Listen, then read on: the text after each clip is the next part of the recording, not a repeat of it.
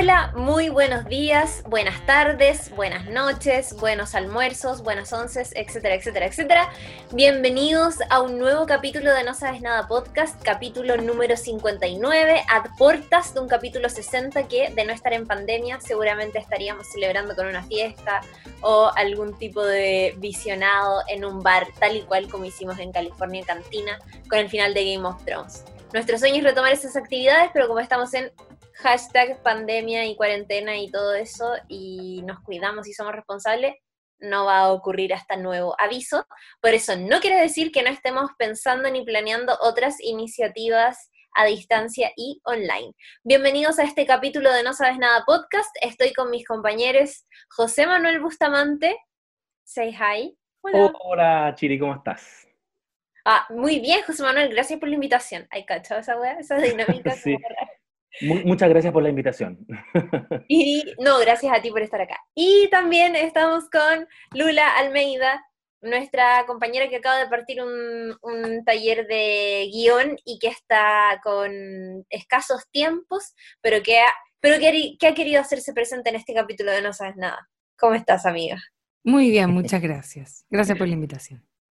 Hoy día vamos a analizar y revisar The Office, una serie muy importante para em, nuestros corazones, la queremos bastante, nos gusta muchísimo, sobre todo a José Manuel Bustamante, eh, y es por eso que em, los invitamos obviamente a que no solamente escuchen este capítulo, sino que también lo compartan e inviten a sus amigues a escucharlo y comentarlo, etcétera, etcétera. Recuerden que nos pueden seguir en arroba no sabes nada podcast y que también están arriba recientemente nuestros últimos capítulos. Por ejemplo, el último antes de este fue en un No sabes nada retro dedicado a mi bella genio. Estuvo la Lula ahí hablando y analizando varias cosas sobre esta tremenda serie. Hablamos también de la jauría, hicimos un especial eh, sobre el cine y las películas de Alexander Payne y también hicimos un capítulo de Dark. Son nuestros últimos capítulos que pueden consultar en Spotify como No Sabes Nada Podcast. Así es. Y en modo cuarentena nos hemos sacado igual varios capítulos que yo creo que hay que rescatar. Como por ejemplo el capítulo de The Good Place, que a la gente le gustó bastante. Hicimos el capítulo de Community. Sí.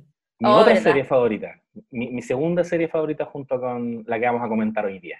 Una, otra buena serie para, para ver durante la cuarentena y luego, por supuesto, comentarla con nosotros. Sí, y lo bacán es que tenemos como muy anticipada a la gente que íbamos a hablar de The Office hoy día. Hemos ido alimentando el hype en nuestras redes sociales eh, y tiendo a creer que la gente se puso al día. Apuraron el tranco, pero yo creo que van a estar mejor preparados para escuchar este podcast de lo que podrían haber estado hace algunas semanas. Yo no puedo creer que vamos a hablar de The Office. es como tu cumpleaños. Sí, es, como, una fiesta eh, para, José, este es impactante, como que en algún minuto eh, The Office era de las series que nos gustó, como que queríamos demasiado comentar, pero también tratábamos de aterrizar nuestras expectativas a, es una serie muy larga, estamos con muchas cosas los tres, va a ser difícil que los tres la podamos ver y bla, bla, bla, bla. Sí. Y ahora eh, ya estamos en absolutas condiciones, gracias a la cuarentena. Exacto. Es de esas series que, bueno, hicimos alguna vez el capítulo de Lost, que ese fue mi primer cumpleaños con la Luna. ¿Verdad? Después hicimos el de Community. cumpleaños para mí. También lo fue, lo sé. Después hicimos el de Community, que yo creo que fue un cumpleaños familia, Chiri. Y, y, ahora vamos a hablar de esta serie que consagradísima, cuando hablamos de estas series que ya, ya son clásicos, no estamos descubriendo nada, no estamos descubriendo la rueda, al final eh, es bacán porque nos dedicamos un poco a, decir cosas positivas, a decir cosas bonitas de una serie que no, tiene, no necesita defensa. Y, dicho eso, podría empezar de pronto a, hacer la sinopsis, ¿no? Por favor, of course. Sí, do it. The Office es como una serie que no necesita mayor presentación, como que ya es un clásico y todo eso, pero nosotros igual vamos a respetar la sección de la sinopsis y el resumen y las cosas importantes para abrir la conversa. Así que, José Manuel, por favor. Por supuesto. Muchas gracias, Chiri, por el pase. The Office o The Office gringa, que es la que vamos a comentar hoy. Después vamos a tener un pequeño apartado para hablar de eh, su origen, que en, este caso es como muy evidente y, salta a la vista porque también tuvo su pequeño momento de éxito. The Office gringa es una serie que se estrenó el 2005 en el canal NBC, creada por Greg Daniels. Es una sitcom, es una comedia, eh, una comedia de situaciones, pero que eh, utiliza el dispositivo del falso documental para mostrarte lo que ocurre al interior de una oficina muy X en Estados Unidos, específicamente en una localidad llamada Scranton. Estamos hablando de una papelera que se llama Dunder Mifflin y que se enfoca principalmente en el jefe de esta oficina, que en el capítulo 1 nos dice que están haciéndole una especie de documental a él están haciendo un seguimiento. En esta versión, que es la que vamos a comentar hoy día, es Michael Scott, interpretada por el grandísimo, amadísimo, brillante, lo quiero mucho. Durante algún tiempo dije que era mi actor favorito. Está en Facebook por ahí, eh, Steve Carrell. Que, que, es, un, es un tipo que, que tiene muchas cualidades que saltan a la vista. Es como en arquetipo clásico de comedia el perdedor adorable, porque es un personaje muy patético, pero que no es consciente de lo ridículo que es, y por lo tanto está todo el tiempo queriendo parecer que es algo más de lo que es. Por ejemplo, que más que un jefe, es un líder para la gente dentro de esta oficina, que es como el padre, que es como el mentor, pero el formato de falso documental nos permite evidenciar que quienes están alrededor de él no están de acuerdo con esto, porque vemos cómo eh, reciben todo este supuesto liderazgo, esta mentoría. Él, él dice ser un jefe buena onda, de repente dice que es como muy Casanova, pero nosotros vamos viendo en cada capítulo que no es nada de lo que él eh, piensa que, que, es, como, según como él se percibe equivocadamente, y en realidad es un weón muy perdedor, que, y muy solo también y que necesita mucha validación. Entonces, cada capítulo, la primera temporada es súper cortita y se parece mucho a la, a la británica en ese sentido. Eh, tiene creo que seis capítulos. Eh, ¿Son seis? Ya. Tiene seis capítulos y cada capítulo va desarrollando una situación distinta, muy de oficina, pero que al, hacia el final del capítulo eh, te deja como esta suerte de moraleja y que también te habla mucho de este personaje que yo diría que es el protagónico, que es el jefe. Cómo este jefe va avanzando hacia adquirir más habilidades sociales, a convertirse en un weón un poquito más razonable y se va compenetrando eh, con este grupo de gente, con esta oficina, y quizás podemos decir que en el transcurso de las nueve temporadas que tiene esta serie, en esta versión gringa logra a la larga eh, formar esto que él quería formar desde el capítulo 1, que es una familia. Pasa de ser una serie de mundo laboral, que es una guay que a los gringos les gusta mucho, eh, como, como gente desempeñándose en su oficio, pero finalmente nos damos cuenta de que no es más que una familia y, y que también termina siendo una sitcom muy tradicionalmente gringa, con ciertos roles muy definidos, personajes muy tontos, algunos personajes más, más racionales, eh, en fin. Esa es de Office gringa, así como a modo de, mega resumen. Oye, hay que decir también que, eh, bueno, eh, la versión original de esta serie es inglesa, eh, fue una serie que tuvo solamente dos temporadas y que tuvo ahí a la cabeza, como detrás de este proyecto, a Ricky Gervais, conocido por otras tremendas series de televisión como Afterlife, que está en Netflix ahora recientemente, eh, Derek, él también eh, es comediante, así que tiene como un par de stand-ups ahí disponibles también en la red. Hay gente que de hecho lo sigue muchísimo como comediante, y también Stephen Merchant, ellos fueron los que estuvieron a cargo de esta, de la versión original de The Office, que bueno, nosotros ahora vamos a comentar la versión gringa porque podríamos decir que es la más exitosa eh, por el impacto que generó en la cultura popular, pero también porque fue la que, la que tuvo más temporadas y que supo alargarse eh, en el tiempo. Pero es súper importante decir que The Office fue adaptada en muchos países. Está, por ejemplo, Le Bureau en Francia, que es una adaptación fiel a la Office eh, británica y cambia solamente como las referencias lingüísticas y culturales, como que todo lo que se, se transforma en una oficina demasiado francesa, con tallas francesas y qué sé yo.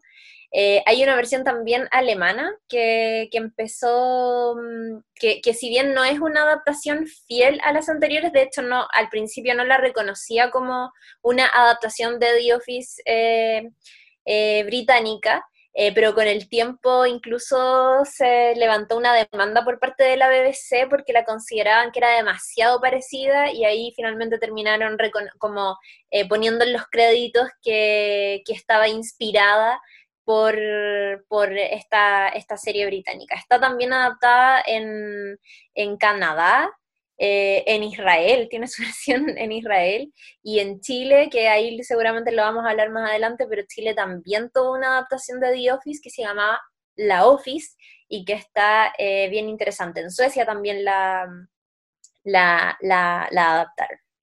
Sí, y, la Office entiendo que es como la única, la Office nuestra creo que es como la única adaptación en español que existe. Ah, mira. Además. Igual, quería decir que Ricky Gervais tiene esa mm, como esa mente capaz de crear buenas ideas, pero como que las tira estas buenas ideas, sacan un par de temporadas, pero después las deja ir. No tienen mm. esto que tienen los gringos quizás como de, de tratar de hacer infinitas temporadas de algo. Eh, como que Ricky Gervais tiró esta buena idea eh, y se la regaló un poco al mundo y tiene todas estas adaptaciones, pero la versión británica fue fue bien cortita, como decía la Chiri. Yo me acuerdo de otra serie que tenía Ricky Gervais también que se llamaba Extras, que era bien ah, buena. Y también era bien absurda, que se trataba de extras, como de películas, de la tele, no sé, serie y cosas, que era bien divertida. Creo que vino después de, de, Office británica. La daban en, en el ISAT. Claro. Y también estaba en esta serie, parece, con Stephen Merchant, si no me equivoco. Ricky Gervais con Stephen Merchant. Y la otra que hicieron juntos y que también vi y que la recomiendo bastante, no sé si está en Netflix, habría que revisar, es eh, Life is Too Short. Sí, en un tiempo en Netflix. Yo la vi al menos ahí, un poco. Sí, que es de, ¿cómo se llama este actor? Que es un actor, a ver, que hacía de Ewok en Star Wars. Ah, es sobre enanos, ¿o no? Son como... Sí, era como un enano famoso. Ay, bueno, el Nico la vio, me, me, me, dijo que era demasiado buena y la vio también como porque, puta, fanático de The Office y, y como siguiéndole la pista un poco a estos guanes, eh, llegó a esa serie y me dijo que era muy divertida. Sí, es para cagarse de la risa, es claro, sobre un... Estaba buscando el nombre del actor, pero... Ah, Warwick Davis que es un actor enano como en ese minuto de haber sido como el enano más famoso, antes de Game of Thrones probablemente, y, y él tenía una agencia donde eh, manejaba enanos en la industria del entretenimiento. Entonces, si alguna, algún director necesitaba un enano para una película, él les ofrecía papeles a, la gente que él tenía a su cargo. Pero siempre es un weón que se dejaba los mejores papeles para sí mismo. Es brígido porque, porque es un weón igual de patético y medio despreciable como David Brent, que es el jefe en, The Office. Pero acá siento que subieron un poquito la apuesta porque lo hacen con este rasgo físico muy evidente que a ti te debería generar un grado como de empatía eh, o hasta condescendencia, pero es tan despreciable el weón que se te olvida y logras dejar en un último plano que el weón sea enano, ¿cachai? Y, obviamente la serie está marcada por eso, le pasan situaciones súper indignas como enano, ¿cachai? Como no poder alcanzar un timbre, como pasar una mala situación económica, dormir en un cajón, en el cajón de una cómoda, ¿cachai? Como weas que están evidentemente marcadas por su condición de enano, pero uno cuando lo ve, a ratos dice, puta, el weón se lo merece, que weón igual es un culiado. como Oye, solo, Quería decir que Warwick Davis eh, es el profesor Flitwick en Harry Potter. Por ejemplo. Y, el weón es como, puta, es tan conocido, como que siempre lo, lo, lo agarran para hacer papeles de enano y como que ya el chiste máximo creo que se cuenta solo porque en Harry Potter terminó siendo el profesor Flitwick, pero también terminó siendo Griphook, que era este, em, este, eh, eh, ¿cómo se llama? Este, este, em, el weón que, que atendía a Gringotts, que recibía a ah, Harry. El duende. Sí. El donde que trabaja en Gringotts. Bueno, y también es eh, Willow. es como, bueno, necesitamos dos personajes pequeños en Harry Potter, filo, los va a hacer los dos Warwick Davis. Bueno, él hace al profesor Flitwick y también a Griphook. Y Life is Too Short tiene también grandes cameos. Aparece en un capítulo Liam Neeson, aparece mm. Johnny Depp, aparece Liam Neeson en, un, en una situación que yo recomiendo que la busquen porque es muy chistosa, es como un huevón muy parco, como es Liam Neeson, haciendo de sí mismo, que quiere dedicarse a la comedia. Entonces el huevón llega a hablar con Ricky Gervais y Stephen Merchant. Entonces se sienta en la oficina y le dice, ¿cómo que quería hacer? Eh, no, quiero ser comediante. Ah, bueno, ¿y, qué te gusta? Me gustan las listas. Ah, qué interesante, a ver, eh, Dino. Y empieza a tirar chistes muy malos, la weá es muy incómoda y no, saben cómo decirle al huevón, porque igual como rudo, que no, no tiene dedos para el piano. Y hay otro capítulo con Johnny Depp en que Johnny Depp va a interpretar a un enano, entonces se contacta con Warwick Davis para acompañarlo durante un día y tomar notas, como cómo es la vida de un enano. Y, es muy incómoda también la weá, porque empieza como a ponerlo en situaciones estúpidas, como, a ver, ¿te puedes por favor meter al water? Y el one se mete al water y como que, mmm, dice, mmm, qué interesante y como que lo empieza a mirar de todos los ángulos, así como un rollo muy de actor pasado a caca. Eh, Oye, igual, eh, como hablábamos sobre que, bueno, The Office gringa tuvo muchas temporadas y, la británica, que es la original, tuvo, eh, al contrario, tuvo solamente dos temporadas. Y yo creo que eso, también es como súper británico, como que estaba pensando que últimamente hemos hablado caleta de, eh, comedias británicas, hablando, digo, no solamente en el podcast, sino que también cuando eh, hablamos entre nosotros en el chat y de las cosas que estamos viendo, hay caleta de comedias que, que efectivamente nunca se extienden, como que los, los, británicos o la BBC, no sé, deben ser como, eh, como que está mucho más instalada esta cultura de no extender un producto televisivo por simplemente por sacar más temporadas y cosas por el estilo. Como que... Mm tienen una idea y, saben muy bien dejarlas ir o entender que eh, esas ideas se terminan. Como, no sé, pongo por ejemplo el caso de, de Fleabag, que Phoebe Waller-Bridge podría perfectamente haber extendido una tercera temporada, no solamente porque se la pedían demasiado, sino también porque le fue súper bien eh, como en cuanto al reconocimiento que tuvo, sobre todo la segunda temporada de Fleabag, que también se llevó como caleta de premios, mucho reconocimiento, eh, con galardones incluidos y todo. Eh, pero no, ¿cachai? No, no dio su mm. brazo a torcer y así pasa con otras, con otras series también que tienen muy poquitas temporadas y se queda finalmente en eso. Y poquitos capítulos también, es como, es como que se permiten ser acotados. Bueno, Black Mirror eh, al comienzo tenía tres capítulos y eso era una temporada. Eh, Cratching, que es la serie que hizo antes de Fleabag, Phoebe Waller-Bridge, que también está en Netflix y también pueden echarle un ojo porque está bien buena. Es una sola temporada y yo no sé si esta es la explicación, pero siempre yo he como asumido que tiene que ver con esta dicotomía, eh, el mercado operando en la televisión gringa versus mm. la televisión pública británica, que te financia los proyectos en alguna medida y que te permite llevarlos a cabo como tú los tienes pensados, ¿cachai? si el Charlie Brooker quería hacer una serie de tres capítulos para analizar cómo impacta la tecnología en la sociedad, era eso, tres capítulos. Y yo creo que está bueno que lo comentes, Chiri, porque también yo siento que te explica un poco el rumbo que toma The Office gringa versus The Office británica. Yo de la versión británica he visto, nunca la he visto entera, debo haber visto como los mismos tres capítulos varias veces porque me gusta comparar como el piloto de la gringa con el piloto de la británica y el piloto de la Office, que también está directamente adaptado de la británica. Está así como, creo que está más calcado, de hecho, que la versión eh, gringa.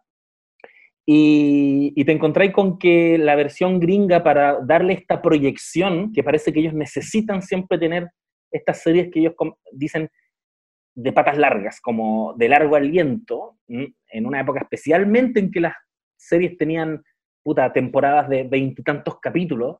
Yo me acuerdo que esas eran las series que uno veía, pues Lost era ver weas de veintitantos capítulos, como que después todos empezaron a acomodar el formato HBO de, de 10 capítulos, 8, 12, eh, especialmente que esa fue la época en que estuvo eh, The Office como en, su auge, entonces tienen que asimilarla a los códigos de comedia gringa que ya conocíamos.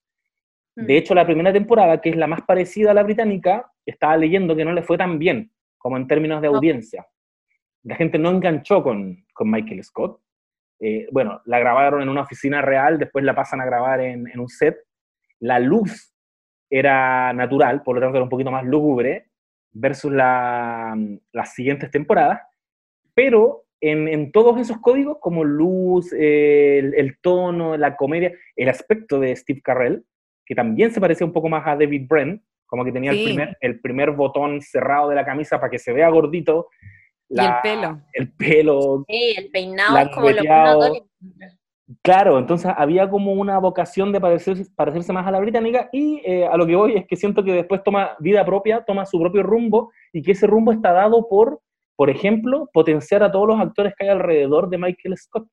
Porque la, la versión británica como premisa es, vamos a ver a este jefe muy patético, muy incómodo, haciendo sus locurillas. Alrededor de él va a haber un coro de personajes que no conocemos mucho, solo reaccionan a, este jefe eh, y les vemos sus caras, su incomodidad. Y entre medio está el Jim, que es el, el buen que mira la cámara, con el que conectamos y a quien conocemos, porque es el que tiene aspiraciones propias, que quiere conquistar a la secretaria, que, que está chato de estar ahí, que es como más, más evidente lo que, lo que a él le pasa. Eso era, pero la, la The Office gringa pareciera que no podía trabajar solo con eso, entonces empezó a potenciarlos a todos los demás.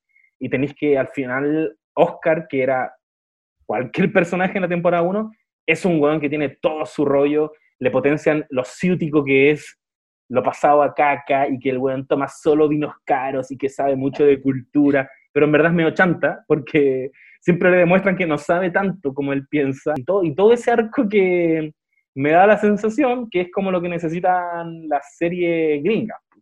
Necesitáis esos arcos largos. Eh, siempre he sentido que esa es la razón de por qué se, se distancia. Efectivamente no le fue bien a la, a la primera temporada de The Office eh, cuando se estrenaron en, en, televisión con solamente seis capítulos. Le fue como que fue, fue perdiendo sintonía a medida que iban pasando los capítulos. Eh, y ahí el que salvó eh, The Office y que es como hasta el día de hoy súper reconocido por haberla defendido como a morir y haberle conseguido una segunda oportunidad fue un ejecutivo de la NBC que se llama Kevin Reilly, que mm, él de hecho tenía confianza, entre otras cosas, de hacer una segunda temporada porque eh, justo cuando terminó la primera y estaban decidiendo si es que venía o no una segunda entrega, eh, Steve Carrell protagoniza eh, Virgen a los 40, la película de, de, de Yodapato, y le va súper bien en taquilla, como que más encima Steve Carrell se, posiciona en los medios como una, como una figura así súper atractiva y era como ese hueón que la está rompiendo en la comedia como de la temporada, nosotros lo tenemos en una serie y tenemos la posibilidad de hacer una segunda temporada con él. Y ahí viene como todo el replanteamiento que también vino obviamente de mano de la gente que estaba, de los guionistas, de los mismos, eh, de los mismos cabecillas que estaban levantando la serie eh, y hay una, mm, una cosa bien impactante que pasa que es justamente esto, que convierten a Michael Scott en un weón gringo, ya no copia a la versión, a su, a su versión original eh, británica, sino que empieza a ganar personalidad propia. Y una vez que él gana personalidad propia, empieza también el resto de la oficina a, a entenderse a sí misma como personajes muy gringos, ¿cachai? Eh, y eso logra que, la audiencia empatice. La otra vez estaba leyendo una entrevista que le hicieron a Michael Schur en una revista que se llama eh, Believer Mag, que es muy bacán, muy, muy, muy, muy la raja, que de hecho la pueden eh, leer en la página web, es como muy, tiene entrevistas súper buenas, tiene críticas súper interesantes también, y es muy bonita visualmente. Eh, y Michael Schur contaba que Greg Daniels, que es el creador de, la, de, The Office eh, gringa, se sentó con el equipo de guionistas y les dijo, miren, la serie británica era una de las, es, como una de las mejores weas que yo he visto en comedia jamás hechas, eh, pero era bacán también porque duraba muy pocos episodios y ellos pudieron presentar efectivamente una visión del mundo que era desalentadora, con un weón de mierda, y lo hicieron bien y, está, y como que lograron hacer de este personaje que era negativo y triste una cosa interesante porque simplemente se quedó ahí y no eh, tenía la ambición de convertirse en una wea más grande. Pero nosotros estamos intentando que esta adaptación dure más que unos 12 capítulos, más que unos poquitos capítulos, entonces necesitamos hacer cambios significativos. ¿Qué cambios significativos tenemos que hacer ahora? Bueno, vamos a hacer que los capítulos tengan, por ejemplo, finales más optimistas y vamos a convertir a Michael Scott en un personaje un poco más comprensivo con sus empleados. Entonces, pasamos de los primeros capítulos que habíamos visto en la primera temporada que terminan real, si ustedes los vuelven a revisar se van a dar cuenta que todos los capítulos de la primera temporada terminan de una manera, pero como eh, una weá es demasiado desalentador tenemos, por ejemplo, a Kelly eh, golpeando a Michael Scott después de que Michael Scott le hace como una imitación en el... Em, no me acuerdo cómo se llama. Eh, sí, Diversity Day. Eh, y imita como, hace una imitación súper ofensiva de, de, una mujer india y Kelly termina dándole como una, una cachetada a Michael Scott. tenemos el capítulo donde despiden a Pam de broma y la hacen llorar. Eh, tenemos el capítulo en que les disminuyen como los beneficios sociales.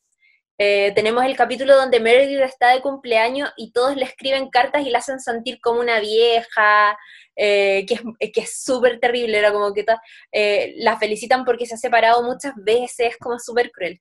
Y pasamos de tener esos finales súper desesperanzadores en el fondo, que se asemejaban mucho a la lógica que tenía la, la serie británica, a tener capítulos que son un poco más emocionales, como por ejemplo eh, The Dundies, que es cuando entregan los premios y vemos también por primera vez conectar de manera más concreta a Pam y a Jim. Eh, tenemos a Michael Scott emocionándose después del capítulo de eh, Office Olympics. tenemos a, el capítulo de Pam y su pintura, que es uno de los capítulos también que mencionaron Caleta el otro día en redes sociales como uno de los más eh, querido, y cambia entonces el switch y Michael Scott empieza a tener como una beta más eh, sentimental y empieza a conectar en algunos momentos con sus propios empleados, pese a que sigue siendo, eh, pese a que tiene como este hilo conductor a lo largo de la serie, que es como ser un wea, ser desubicado, sobre todo desubicado, insensible, pero que al mismo tiempo y en algunos momentos logra conectar efectivamente con sus empleados. Qué real. Es que Michael Scott es como, es demasiado ofensivo en sus chistes y en, su interpretación del mundo, pero es como que no se da cuenta y yo creo que eso termina siendo adorable, ¿cachai? Mm. Es querible el weón, como que no hay una mala intención detrás de sus actos, sino que es una persona que está muy equivocada nomás, ¿cachai? Pero, pero, pero a lo largo de la serie también empieza a quedar cada vez más claro que él es una persona muy sola, que para él la oficina, como decís tú, José, es como, es su familia en el fondo, como que para él su autoestima se ve eh, como fortalecida por sentir que es un buen jefe, sentir que hace el bien para, su, para sus trabajadores, independiente de que haga todas estas cosas como chistes onda terribles, como homofóbico, racista, misógino, eh, inapropiados en todo sentido, fomes muchas veces simplemente, pero para él es como, todo es con la intención de mantener como un buen ánimo eh, en esta oficina porque tienen esta visión quizás quizás como eso es lo más como que está trasladado hacia el mundo gringo, que es como la importancia del trabajo como, como no sé, como, como parte de tu vida, ¿cachai? Sí, hacer, hacer tu vida en torno a tu pega y, no importa lo que hagas después.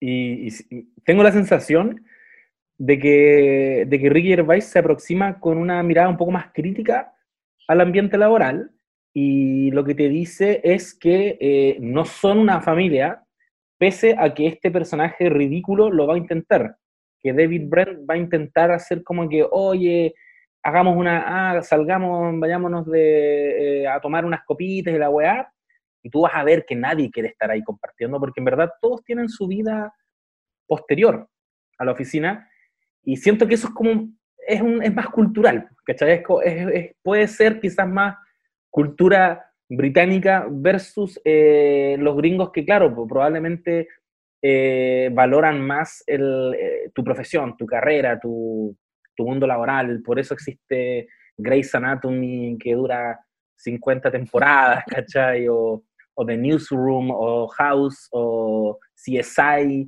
que es como, qué bacán que te des, cómo eres desempeñándote en tu ambiente laboral y, y, el resto, bueno, el resto son otras cosas que te pasan en la vida, ¿sí? Y, y lo interesante con The Office eh, gringa, que viene de la británica, es que es cero apasionante el universo donde se desenvuelve, pues, ¿cachai? vidas. Es por definición vivir en el pasado porque están vendiendo papel. Ya hay una, hay una wea ahí con que el papel ya va a dejar de, usarse, se supone. Eh, estamos avanzando hacia que todo se digitalice. Ellos están ahí vendiendo papel y tienen que sacar... son personajes insignificantes también, como... lleno un pueblucho, así. Eh, esa es la otra wea, como Scranton, Pensilvania, con una wea muy, claro, vendiendo papel y son personajes, todos los que componen la oficina, digo, como el elenco estable que vemos en las nueve temporadas, em, son efectivamente personajes demasiado cotidianos, como que no, no, no tienen eh, son cero pretenciosos, son como las personas más reales que podáis imaginar y que aún así podríamos decir que caben como en, ciertos estereotipos que tiene la sociedad gringa, eh, pero son fomes, ¿cachai? Se visten fome, la oficina es más plana que la cresta, como que visualmente ya una oficina no tiene mucho de atractivo, a no ser que sea, una oficina como de, no sé, diseñadores o publicistas, pero imagínate cómo es la oficina de unos hueones que venden papel, donde solamente hay contadores y vendedores que están todo el día contestando el teléfono, ¿cachai? Eh, y, y, sí, pues. Y está la bodega también. Está la bodega. Que es otro lugar muy fome. como... La cagó. Y viven como, como, como, como en un, como, es como un eterno día de la marmota en The Office, ¿cachai? como que todos los días son iguales, veías a, a, Jim con la misma ropa, a Dwight con la misma ropa, así es la oficina, ¿cachai? Es como, bueno, el espíritu también de lo que, de lo que quisieron contar, que yo creo que también tenía, eh, que, que era lo que se repetía de la Office británica, pero pero claro, además que Ricky Gervais tenía una, visión más, más crítica sobre el trabajo. Él también como comediante, yo creo que en general tiene como una visión eh, más crítica que, muchos comediantes gringos. es, como muy dark. Es súper dark. Es súper dark. Y quería, quería comentar como sobre el formato, porque el, el mockumentary igual tiene, obviamente el, formato existe hace, hace mucho tiempo, hay se me acuerdo de esta película como Nanook, el, esquimal, ah, un documentary así en blanco y negro, el año de la corneta es demasiado bueno. Em, como que este formato ya existía en el fondo, pero eh, trasladarlo al sitcom eh, termina siendo algo muy inteligente porque empezamos a hacer comedia con, con situaciones que se sienten más reales, como que los sitcoms en general tienen, lo hemos hablado varias veces aquí, tienen como un formato muy específico, al menos en su versión más tradicional, que es como, no sé, tres sets, eh, todo muy como actuado para la cámara, como desde un mismo plano, ¿no es cierto? los mismos personajes en el mismo lugar, ojalá eh, poquitos personajes para que se mantenga acotada la historia, eh, tenía risas envasadas, ¿no es cierto? Y todo esto.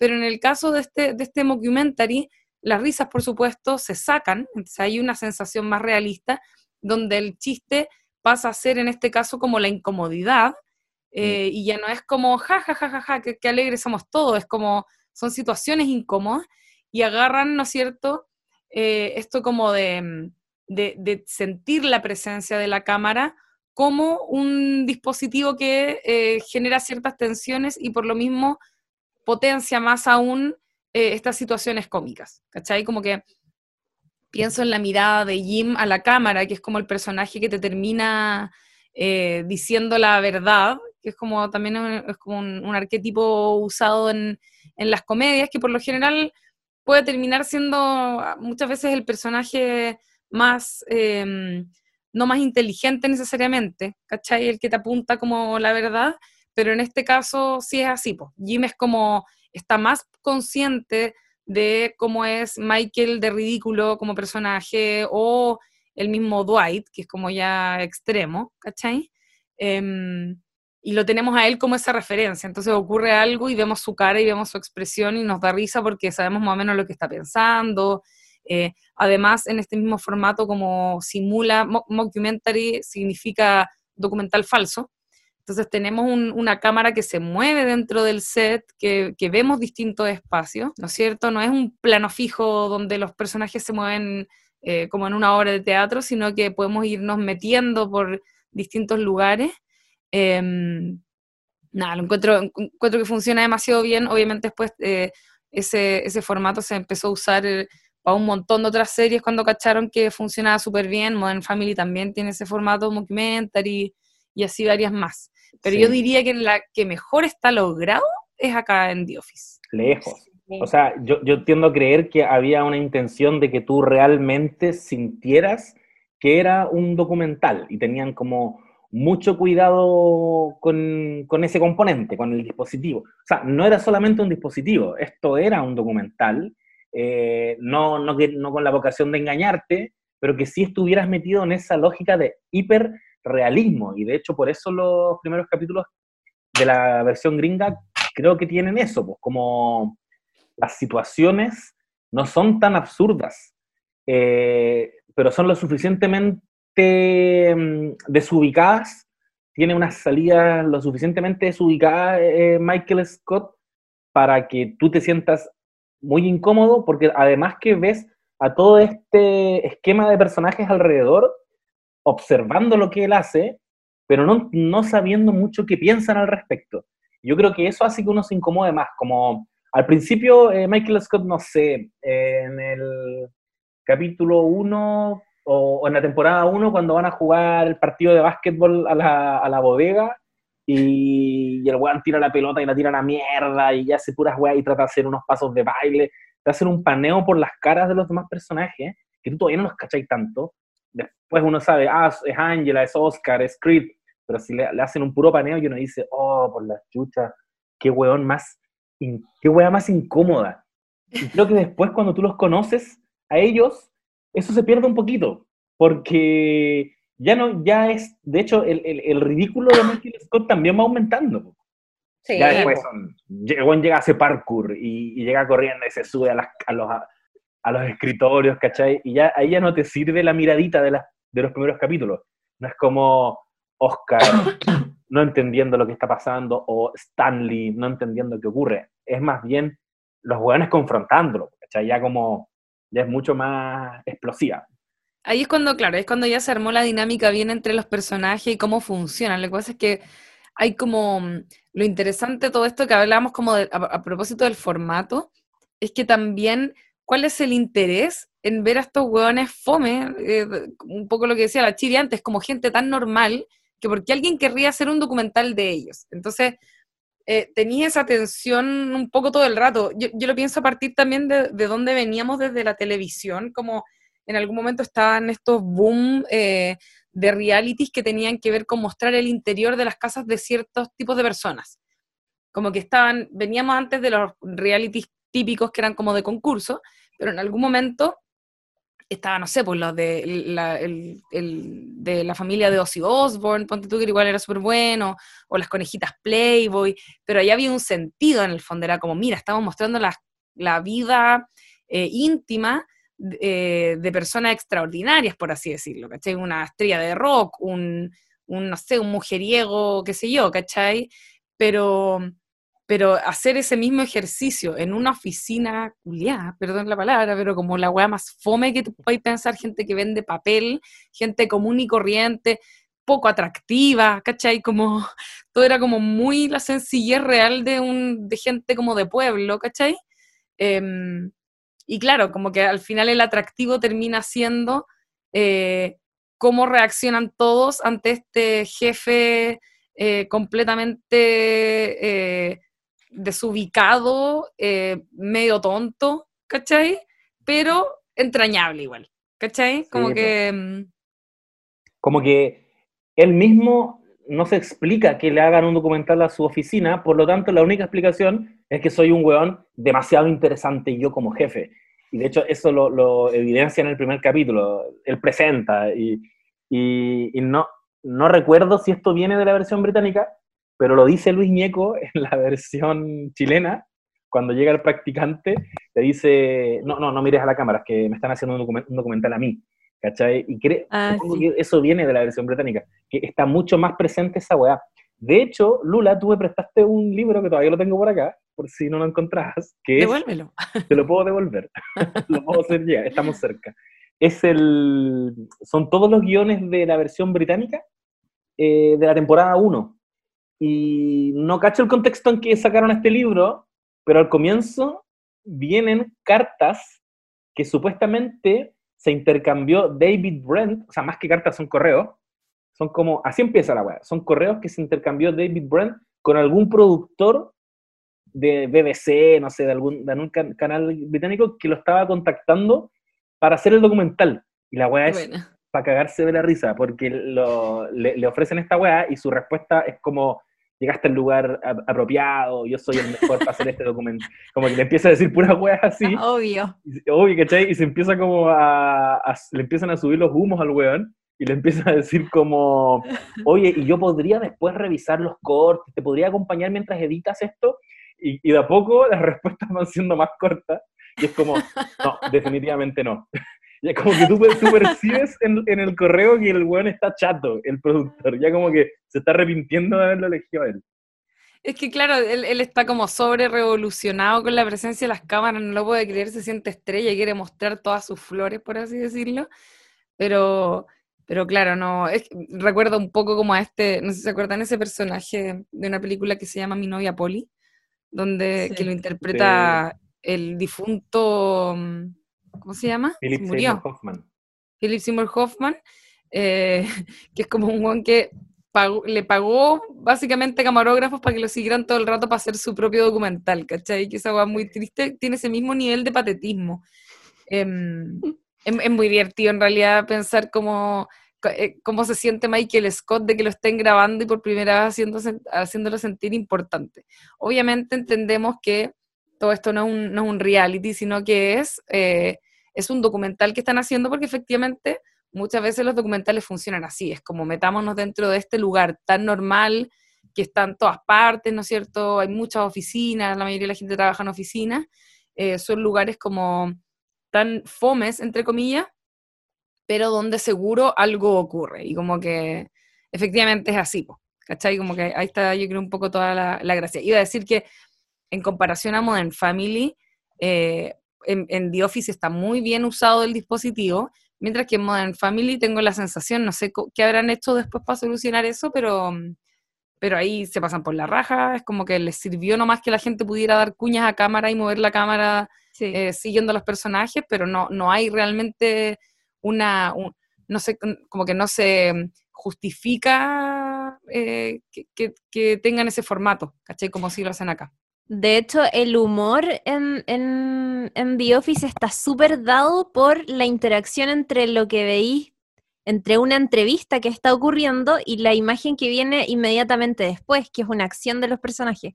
En Modern Family no pasa eso tanto, como que siento que las entrevistas no dialogan tanto con estas tomas que se hacen medias como escondidas y cosas por el estilo, como que no ocurre tanto. Eh, mientras hablabais de Jim, es súper interesante el personaje de Jim porque él es como un poco el espectador, siento. Es como el único weón de la oficina que, se da cuenta que el weón está siendo eh, sexista, eh, racista, que está haciendo un saco wea, que, que, es como, que está sintiendo vergüenza ajena, es un poco como nosotros. Dentro de, la, de esta misma entrevista, o ya no, no sé si era la misma entrevista que, que cité hace un rato, pero le preguntaban por el formato, por las ventajas de haber hecho The Office en, en, y haber como eh, seguido explorando en el, en el, formato del mockumentary eh, con la adaptación gringa y Michael Schur decía que, que una de las weas más difícil para cualquier episodio de comedia de, situación en el fondo es lo que los guionistas o los escritores llaman como, como eh, pipe, es como, eh, es como una tubería donde los aspectos básicos de la historia se eh, como que explicáis lo que está sucediendo, que son como las weas aburridas de la trama. Eh, y él decía que con, los, con estas entrevistas simuladas en el fondo y la presunción de que los personajes están siendo entrevistados frente a cámara, podía efectivamente comenzar una escena y cortar eh, inmediatamente para mostrar una acción. Entonces, como que no necesitáis poner a los personajes eh, conversando entre ellos y hablando sobre que están trabajando en un proyecto, sino que es como tan simple como que el personaje mira la cámara y dice, estoy trabajando en un proyecto sobre no sé qué, ¿cachai? Eh, y él decía como... Que, que, ese era un problema súper típico en los pilotos de las comedias, donde las personas terminan, los personajes terminan explicándose weas que nunca se explicarían en la vida real, ¿cachai? Como, eh, y él, él, daba el ejemplo de una persona que le dice a, un amigo como, oye, ¿sabéis que voy a dejar mi trabajo y me voy a mudar? Y el, el otro amigo le dice como, eh, amigo, has sido eh, mi mejor amigo durante 20 años, fuiste el padrino de mi boda, te extrañaré. Y Michael Schur decía como, weón, nadie le recordaría a su amigo que fue su padrino de bodas, ¿cachai? Como que eh, esas weas no pasan. Y con la ventaja de, o sea, con, al, ocupar este formato de mockumentary, en el fondo ocupáis las entrevistas para contar esas cosas que muchas veces te quitan incluso hasta tiempo cuando necesitáis poner los personajes eh, actuándolo en weas que, que, solo te sirven para poner contextos, ¿cachai? Eh, y él decía que eso era como una tremenda ventaja. Y de hecho le preguntaban, weón, ¿por qué no lo ocuparon, por ejemplo, en Brooklyn Nine-Nine? Y el weón decía, es que no se justifica, es una wea de no...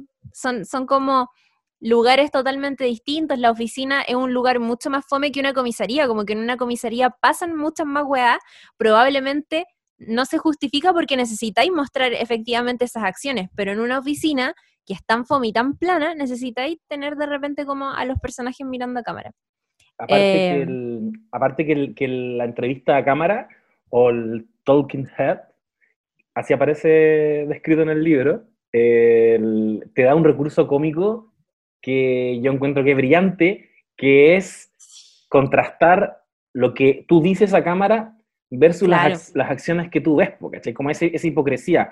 Ahí uno puede evidenciar que Michael Scott tiene una autopercepción eh, súper equivocada. Eh, yo soy un jefe, puta, en el mismo capítulo, perdón que lo cite, de nuevo, me encanta este capítulo, cuando juegan básquetbol, y el dice, eh, el básquetbol es como el jazz, los movimientos son más delicados, y lo muestran a él tirando la pelota a la mierda y reventando el aro con la pelota, siendo súper brusco, ¿cachai? Y, y, a cámara no, pues él cuenta que el jazz es otra cosa. Esa weá es un chiche que te lo da el, el falso documental, que, que, me da la sensación, como decía Dalura, que los gringos deben haber flipado con la weá y después ya como pico, mira, no expliquemos si es un documental o no es documental, como en el caso de Modern Family, pero por Dios, ¿qué nos sirve este recurso?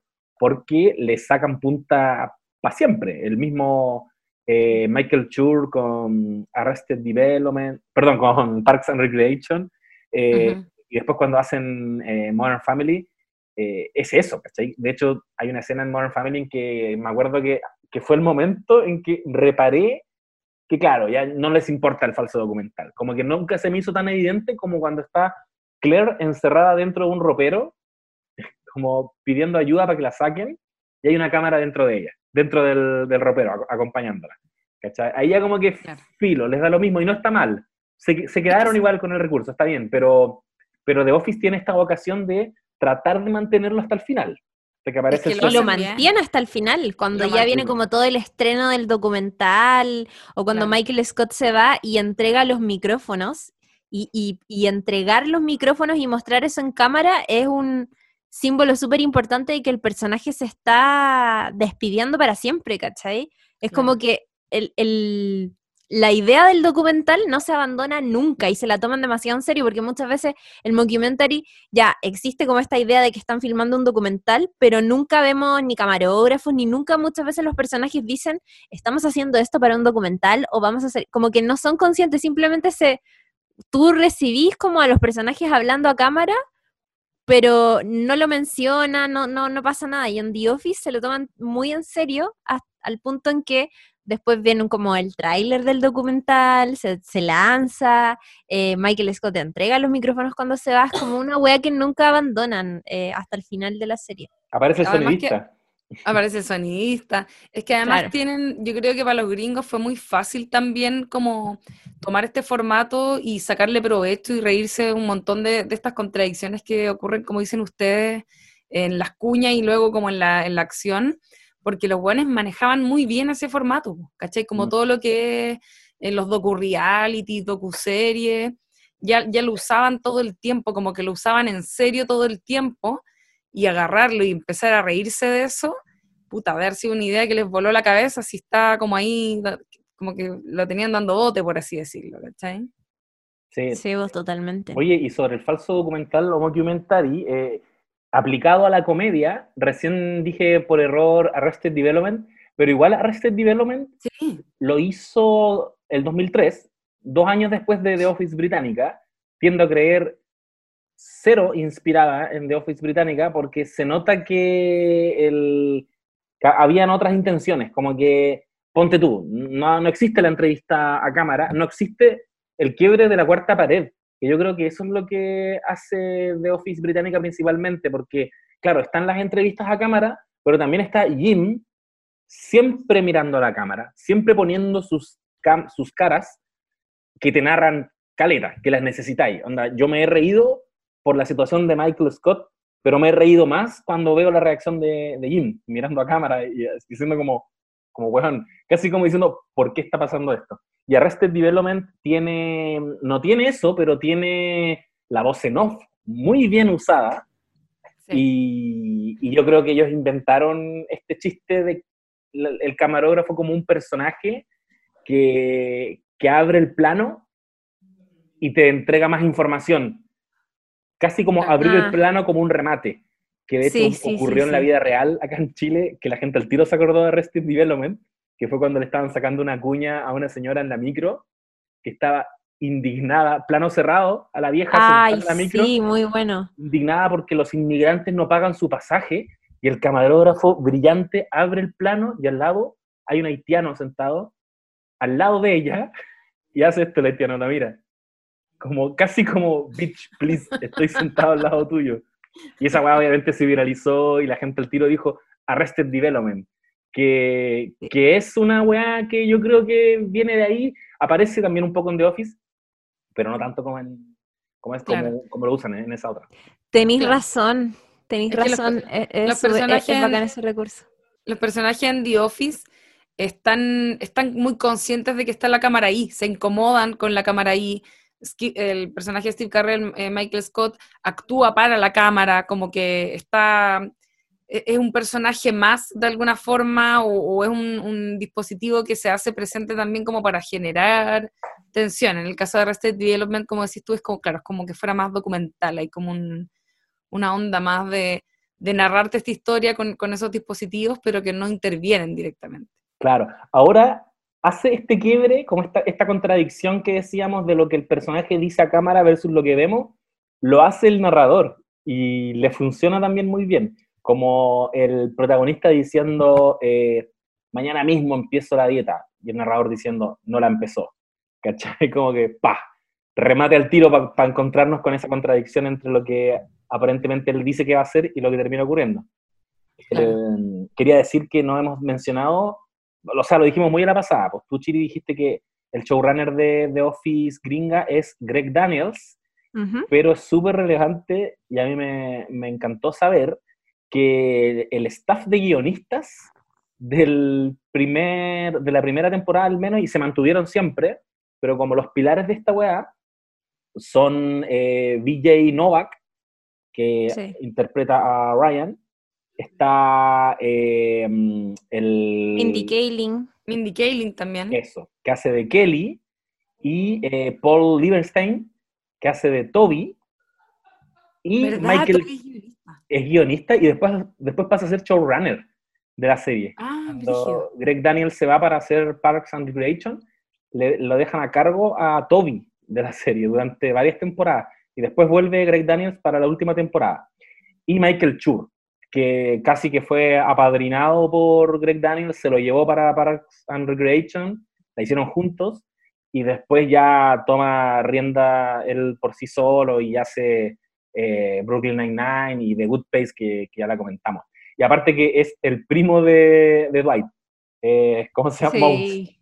¿Verdad, Mouse? Oye, y, hablando un poco, ya que mencionaste créditos, eh, directores también de, de, de, capítulos de la serie, está principalmente está Paul Fake, que es el, es el no sé si es creador, pero es el, el principal al menos director ahí en, en Love, creo que, creo que también es, director quizá y está. Y también tiene un montón de, de otros como directores invitados en capítulos, entre ellos J.J. Abrams, está Jason Reitman, también el director de Juno, por ahí mismo, en esa misma época en que hizo Juno, eh, también estaba dirigiendo algunos capítulos de The Office, el mismo John Krasinski, el, actor que hace de, de, ¿cómo se llama? De Jim.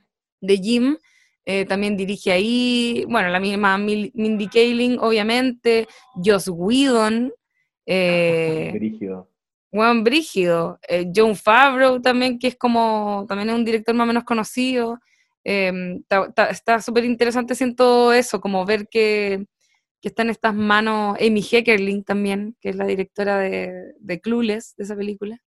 Ah. Y bueno, obviamente Rain Wilson también, Dwight también dirige un par de capítulos, el mismo Steve Carrell, eh, se pueden dar esos gustitos, me imagino, en algún momento cuando ya agarran más, más popularidad la serie. Tampoco dijimos que Greg Daniels eh, es co-creador de King of the Hill y fue guionista de Seinfeld, fue guionista de Los Simpsons, eh, hizo, fue guionista también durante mucho tiempo de Saturday Night Live, es uno de los creadores de Parks and Recreation, como que es un weón que tiene mucha carrera eh, en comedia eh, y en, programas de televisión de comedia como Saturday Night Live, eso no, lo habíamos dicho. Y otra cosa que me pareció curiosa es eh, que Mindy Kaling y VJ Novak tenían 24, 25 años cuando empezaron a escribir en, The Office. Háganse, yo, onda, como yo me concha su madre, onda, a los 25 yo, ¿quién era? ¿Quién era? Estaba Porraquia en Juan Gómez Millas. y Kaling y DJ Nova que estaban escribiendo una serie que iba a ser muy importante. Ellos además fueron, bueno, tienen esta relación en, con sus respectivos personajes, con Kelly y Ryan a lo largo de las temporadas, esta relación que es como mea tóxica y bien rara de idas y de, de ires y venires, y en la vida real ellos también fueron parejas, se conocieron de hecho Em, eh, escribiendo para The Office y efectivamente, y al igual que sus respectivos personajes, a medida que iba avanzando la serie, tuvieron también muchos eh, ires y venires, terminaban, eh, se peleaban. De hecho, Villa Novak ha dicho varias veces que parte de las dinámicas que se evidenciaron con sus propios personajes estaban inspiradas directamente en las dinámicas que tenían ellos en la vida real en la sala de guion. ¿cachai? Que era como, como encontrones medios raros que los incomodaban a todos, como ese tipo de cuestiones. Y hasta el día de hoy son súper amigos, de hecho es como... Eh, han ido y, vuelto varias veces, incluso después de, la serie, pero son muy, muy amigos. De hecho, después, bueno, Mindy Kaling hizo eh, una serie ella sola y lo, lo, invitó a ser productor ejecutivo, si no me equivoco, de la primera temporada. Em, estuvo también ahí como participando Vijay Novak como, como actor, eh, han escrito, no sé, cuando Mindy Kaling después escribió un libro, como que él la pañó caleta, son súper amigos, aparecen de repente en las galas de estas premiaciones como de Hollywood, aparecen juntos y todos especulan como, ah, ¿volvieron? ¿Acaso volvieron? Y ellos tienen como una relación así muy de amistad y muy de amor genuino, son como almas gemelas. Me encanta. Son como, como, Dato rosa. Como pareja tóxica igual, ¿o ¿no? Como que van y vuelven. A mí me da la impresión de que sí, pero yo, escuché, ah, yo escuché que tenían que, según ellos, la relación de Vijay Nova con la Mindy Kaling en, en la serie de Ryan con Kelly era muy parecida a la que tenían en la vida real. Sí, pues eso dije yo recién, que, Claro. que era, que era como, en el fondo, todas estas dinámicas que tenían en la vida real mientras, weón, se peleaban, se alejaban y después medio como que volvían, eh, terminaban traspasando como esa, esa weá a la, al lugar donde trabajaban, que era la sala de guion, Claro. y era como, ya, usemos esto para nuestros personajes. Me haría mucha Eh. risa que fuera eh, Mindy Kaling como parecía Kelly igual. Oye, pero hoyo. corregirme, es que dije una cosa muy falsa. Eh, Paul Feig no era director de Love, era de, mm, es que fue creador de Freaks and Geeks. Ah, ídolo. Sí, no, no menor, no menor. Seco. Yo quería comentarle a propósito de, de estos datitos que se están sacando que Vijay Novak, a diferencia de, de Mindy Kaling y de mm, Paul Lieberstein, es un guionista que estaba contemplado que tenía que actuar. Él iba a ser Ryan. Greg Daniels lo vio haciendo stand-up comedy, le gustó y le dijo ya. De hecho, creo que fue como primer fichado. Por eso aparece tanto en, los- en los afiches, siendo que no es tan importante. Pero en la primera temporada uno ve a en la, como en el afiche, en la portada, ve a Michael Scott, a Jim, a Pam, a Dwight y a Ryan, porque aparte de, de ser escritor, él iba a ser parte del, del elenco. Él, el primer capítulo que escribió en su vida de algo es con 25 años, como decía recién la Chiri, eh, Diversity Day. Y en ese capítulo incluyeron a Mindy Kaling y a Paul Lieberstein, que es Toby, eh, a Mindy porque era Diversity Day y necesitaba en este momento muy incómodo y ella era india, perfecto, y a Toby, a Paul Lieberstein básicamente porque lo escucharon leyendo como en la mesa de guionistas, leyendo las líneas y les daba risa que fuera así como que hablara como tan suavecito, como tan tranquilito, entonces lo metieron a este, en este capítulo y su única participación en este capítulo es el weón entrando a la sala de reuniones y le dice a Michael como que vamos a hacer un, nos vamos a sentar a lo, a, a lo indio aquí en el suelo y todos se ríen. Michael le dice, Toby, sale de aquí. Ándate de aquí, esta, esta, esta cuestión es seria. Sale y, y el weón se queda mirándolo y se va. Y esa es toda su participación. Después pasa a ser el buen de recursos humanos y tiene toda la, todo la- el desarrollo que, que conocemos, pero no estaba Y esa contemplado- primera intervención eh, marcó para siempre la relación que va a tener Toby con Michael Sí. Scott a la larga. Esa weá, yo creo que es de las cosas que más me dan risa de The Office y que no lo he visto en ningún otro lado. Un odio parido e injustificado de un personaje a otro. Que nunca te explican, nunca te explican por qué el, el Michael dice que ya, que tiene un rollo con los de recursos humanos, porque recursos humanos representa el corporativismo a los hueones de, de Nueva York y, y él no es de la familia. Pero esa weá no es excusa, ¿cachai? Nunca te, te llegas a enterar por qué el weón lo odia tanto, sin embargo, es maravilloso ver a Michael Scott odiando a alguien. Más encima Toby es como súper bueno, como que ni siquiera es alguien odiable, ¿cachai? Es un weón así, Oh. más encima lo está pasando mal, como que le, le sacan cara a todas las yayitas para maltratarlo así de manera muy gratuita. Otra cosa que también es interesante es eh, la cantidad de personajes que eh, tienen, eh, el personaje tiene el nombre real del actor, que eso Ah. también lo encuentro como divertido en el caso de Angela o Phyllis, como que mm, sí, aprovechan de, de- de- de darle además ese toque extra de realidad a partir de, de ocupar sus nombres eh, reales. hay una Eh, razón. Phyllis, Phyllis, de hecho, era, era, hacía casting en la serie, como que no era, eh, no era actriz necesariamente, eh, y al final, bueno, hasta el día de hoy la vemos en cosas, y la verdad es que me, me vi DOA, eh, tiene un personaje súper importante. Encuentro bacán, encuentro bacán esos rescates de, sí, vos, encuentro bacán esos rescates como de, también era, era Sadness en, Intensamente. Oh, no sabía eso. Sí, pues con su voz Qué canta. Me, me gusta este, este, este como que la serie tenga una diversidad en, en cuanto a como a edades y formas, ¿cachai? Como que, no sé, hay varios personajes, esto de Estados Unidos más encima, y obviamente hay, hay mucha gente que, que, que, obesa, como que algo que también se muestra, ¿cachai? No es, eh, no es lo, típico que uno acostumbra a ver como en, en, las producciones gringas, que son todos como bellos, maquillados, sonrisa pep, ¿cachai? Como... hay gente como normal, ¿cachai? Sí. De hecho, la, la más... misma... Perdón, iba a decir, que, parece que iba a decir lo mismo. No, dale tú, dilo tú. no, iba, a decir, iba, a decir, que como que la más, entre comillas, atractiva como de la oficina, que es Pam, es una buena que también es súper normal, ¿cachai? Como que me gusta ese toque, ese toque de realidad.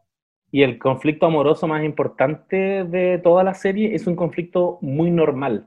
Esa agua también me encanta, que es Jim, un personaje que, que yo creo que si uno quisiera podría entender The Office casi como la historia de Jim, que tomando, rienda, tomando las riendas de su vida, porque a diferencia de los demás, es el único de quien nosotros sabemos que no quiere estar ahí, que sabemos que él es consciente de las ridiculeces del jefe, es consciente de que él está un poquito sobrecalificado para estar ahí, pero, eh, pero es el único que no hace nada al respecto y también está muy enamorado de una secretaria que lleva mucho tiempo comprometida, es una weá muy imposible, y, todo lo que ha logrado cuando empieza la serie es ser su mejor amigo.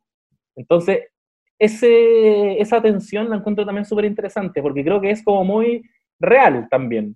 No es eh, la historia de, eh, no sé, eh, Rachel que Ross estuvo enamorado toda la vida de ella y se reencuentran fortuitamente en el capítulo 1 y están súper destinados a estar juntos.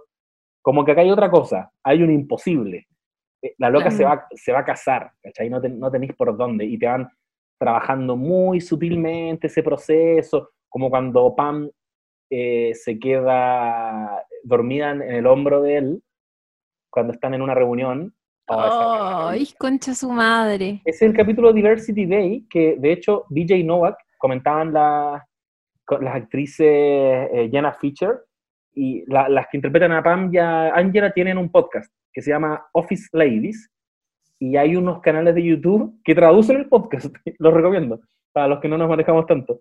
Y, comentaban ahí que eh, en el guion, BJ Novak había sido como súper poético y le había puesto eh, Jim no se mueve como si eh, la cabeza de, Pam fuera una mariposa que se posó en su hombro. muy, muy tierno. Y después, y ese es el avance del capítulo. Eso logró Jim en ese capítulo, porque pierde una venta, se la quita a White. Pero él termina a cámara diciendo, mira, ¿sabéis que no fue un mal día?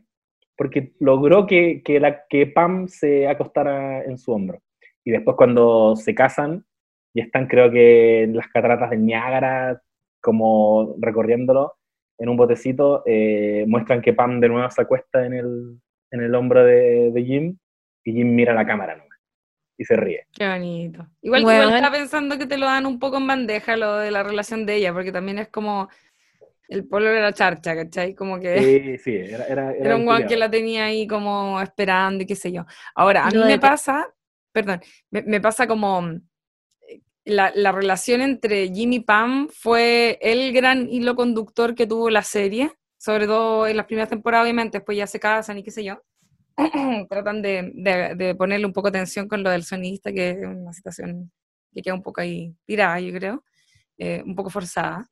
Em, pero claro, es el gran hilo conductor que tiene, como que es lo que te ata, y eso yo creo que lo hacen los gringos muy bien, porque efectivamente lo que decís tú respecto de compararlo como con, Rachel y Ross, tiene eso igual. Es una serie de comedia, pero tiene una historia que es eh, romántica, ¿no es cierto?, que te mantiene enganchado, que uno inevitablemente, por la costumbre que tenemos, un, público medio adoctrinado en querer creer en el amor romántico, ¿no es cierto?, más tradicional. Pero a mí me pasa que encuentro terrible, pero así muy terrible, eh, cómo muestran a, Pam, como su historia, que quizás es muy real igual, ¿cachai? Pero es como, es una mina así como decir, tú podríamos decir que está en la serie de Jim, que es una persona que está como eh, un poco víctima quizás de este mismo jefe y de las situaciones. Eh, con Pam pasa lo mismo, es una buena que también eh, está de secretaria y sabemos que es una buena súper talentosa, que tiene como ciertas aspiraciones, pero es como que esta vida de pueblo la chupara, ¿cachai? Y todas las veces que tiene la oportunidad de, lograr cosas para ella misma, eh, de, no sé, surgir o, dedicarse a lo que realmente le gustaría, que es la ilustración, siempre termina eh, siendo como eh, jalada hacia esta vida de esposa en el pueblito mierda, como sin poder cumplir quizás sus sueños y, bajo esa perspectiva es como, es, bien triste. A mí me pasó que, viendo, yo había visto, bueno, había visto las, creo que las tres primeras temporadas de The Office cuando salió, muy, muy motivada las vi, pero no, como que me la, me la entregaron así como en un CD, como que no tenía eh, cómo verlas en ese tiempo. Eh, entonces no vi más, me quedé solo con eso. Y, ahora que me la vi de nuevo en la cuarentena, se me hacía súper evidente esto que digo de, de y lo encontraba, lo encontraba como triste, como que por un lado encontraba bonito que rescataran de forma quizás un poco heroica eh, la vida sencilla, porque también estamos, vivimos en un mundo súper, eh, los gringos, más encima también súper neoliberal, como em, ojalá, no sé, ella debería seguir sus sueños, irse a la ciudad y quizás separarse de Jimmy y transformarse en una buena exitosa, pero perder toda esta como calidez eh, que le entrega la vida de pueblo. Y encuentro bonito que la serie rescate eso, como que le da, le dan felicidad eh, con cosas sencillas, ¿cachai? Pero siempre me queda un poco esa duda. Por ejemplo, en, ese capítulo cuando van a la playa, van como a un laguito, no sé qué exactamente, y ella es la, la única que atraviesa eh, las brasas, ¿no es cierto?, con los como con a pies pelados, ¿cachai? Tiene, ella tiene siempre esta, estos arranques un poco como de valentía, eh, se prueba a sí misma que puede hacer cosas, es una guana con mucho potencial, pero es muy guardadita, es muy, eh, es un poco más introvertida, ¿no es cierto? Em, nada, como que a, veces me, pasaba algo viendo la serie que, que la encontraba así como, como, como que tenía un, un destino marcado como por su posición de, no sé, mujer en este mundo y como que tampoco se atrevía quizás a ir un poco más allá, ¿cachai? Sí, es verdad. Es verdad y a mí me pasa que encuentro, a ver, me encanta, el, me encanta, amo a Pam y amo a Jim y me emocionan mucho sus grandes momentos como pareja, pero también creo, eh, repasando la serie, que puta, como que creo que lo más bacán que tienen las que tiene esta sitcom era como lo que decía hace un rato, que era como que los personajes de la oficina viven como en un eterno día de la marmota. Y es un poco, eh, eso significa, siento yo, en la sitcom, como como que, siguen esta misma lógica, es que los personajes como que nunca crecen emocionalmente, es como que siempre van a ser, siempre van a tener los mismos graves defectos todo el tiempo, por eso las tallas también son siempre recurrentes y qué sé yo, eh, y que es como la esencia de la comedia, en el fondo, reírse todo el rato de los defectos humanos más profundos y, pareciera como que estamos un poco atrapados en esta condición humana de, ser siempre igual y qué sé yo. Eh, pero siento que el brillo de The Office se le va un poco cuando muchos de los personajes más importantes que, tiene la serie desde el principio van efectivamente creciendo o desde lo profesional o desde lo emocional, sobre todo desde lo emocional. Eh, y creo que la serie pierde un poco esa esencia original y eso, esos como gustitos, porque lo más bacán eh, que tenía al principio la relación de Pam y Jim era que estábamos todo el rato en esta tensión de si lo iban a lograr o no, cuándo se van a dar un beso, cuándo se van a declarar y qué sé yo. Y cuando finalmente ya se casan y todo, y pese a que creo que la vuelta que le dieron a ellos como matrimonio igual sigue siendo, tiene teniendo grandes momentos y todo, em, la serie decae por completo y pasa lo mismo cuando eh, Michael Scott se enamora, ¿cachai? Que también me parece una weá súper emocionante lo que pasa con Holly y todo. Amo el personaje de Holly, weón, tienen momentos juntos que son súper graciosos, pero cuando esos personajes como que crecen emocionalmente o se pegan un salto de alguna manera, eh, va perdiendo un poco sentido y yo creo que los guionistas de alguna manera tienen que haber entendido que eso podía jugarles en contra y eso también quizás explica la llegada de personajes nuevos como Erin eh, o, jefes nuevos y cosas así, o meter otras tramas como, no sé, Angela con esta relación que tenía como con este senador, em, ese tipo de cuestiones. Eh, pero, pero, pero no, no sé, como que los personajes que desarrollan sus historias, sus, sus eh, metas personales, por decirlo de alguna manera, eh, creo que a medida que van siendo cada vez más personajes los que logran eso, como que van eclipsando un poco la dinámica más grupal que tiene la oficina, ¿cachai? Eh, como que cambian, cambian la, como la fórmula, cambia mucho cuando, cuando empezáis a moverlos, por, por, así decirlo, porque se modifica la receta eh, de forma como media, mm, em, no sé, no, no, no de forma eh, coherente como era al momento en que empezáis a mover esos ingredientes.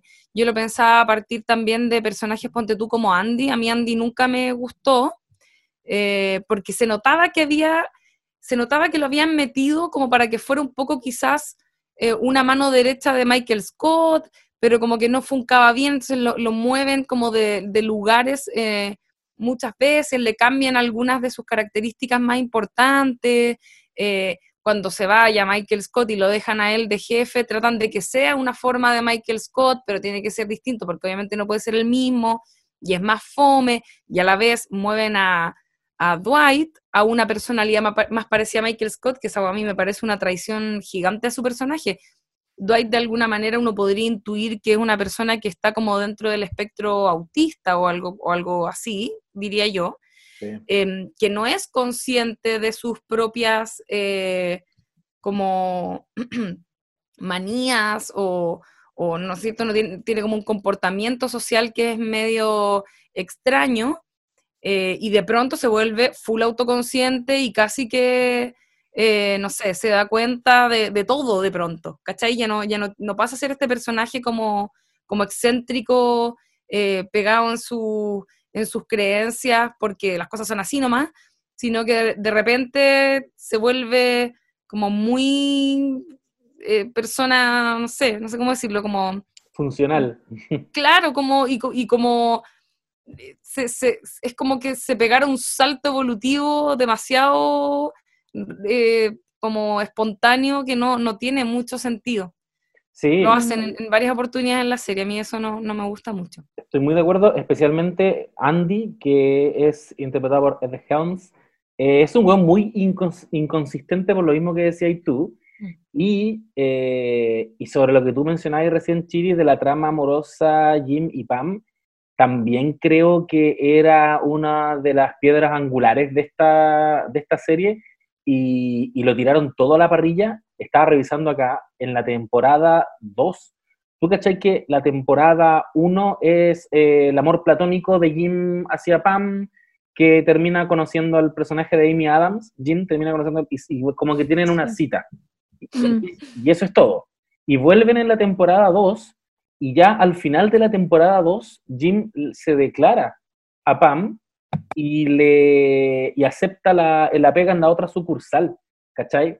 Dos temporadas de un conflicto que en esta lógica gringa es la tensión, tensión amorosa o tensión sexual no resuelta, que tú no la resuelves hasta que esta weá va a terminar, ¿cachai? Hasta que eh, Jennifer Aniston, Rachel está sentada en el avión. Eso es, de hecho, mismo ejemplo te iba a poner. Y tiene que decir, en el último minuto me quedo o no me quedo, y la falange y la weá y vuelve, y, ahí recién le dice a Ross, nos quedamos juntos. Tú al final de la segunda temporada pusiste a Jim declarándose a Pam, y al principio de la tercera temporada, a Pam desechando su matrimonio con Roy. Por lo tanto, tenían todos para estar juntos. Como que ya, ya, se, ya se acabó aquello que los separaba, y, y metiste este recurso que también uno sabe que ahí apareció la lógica gringa operando que de alargar la wea, que es Jim se va a otra sucursal porque quiere estar lejos de Pam. ¿Y qué tienes? Tienes tramas nuevas, tienes nuevos personajes que ya a mediados de la temporada 3 los haces venir a la oficina de Scranton.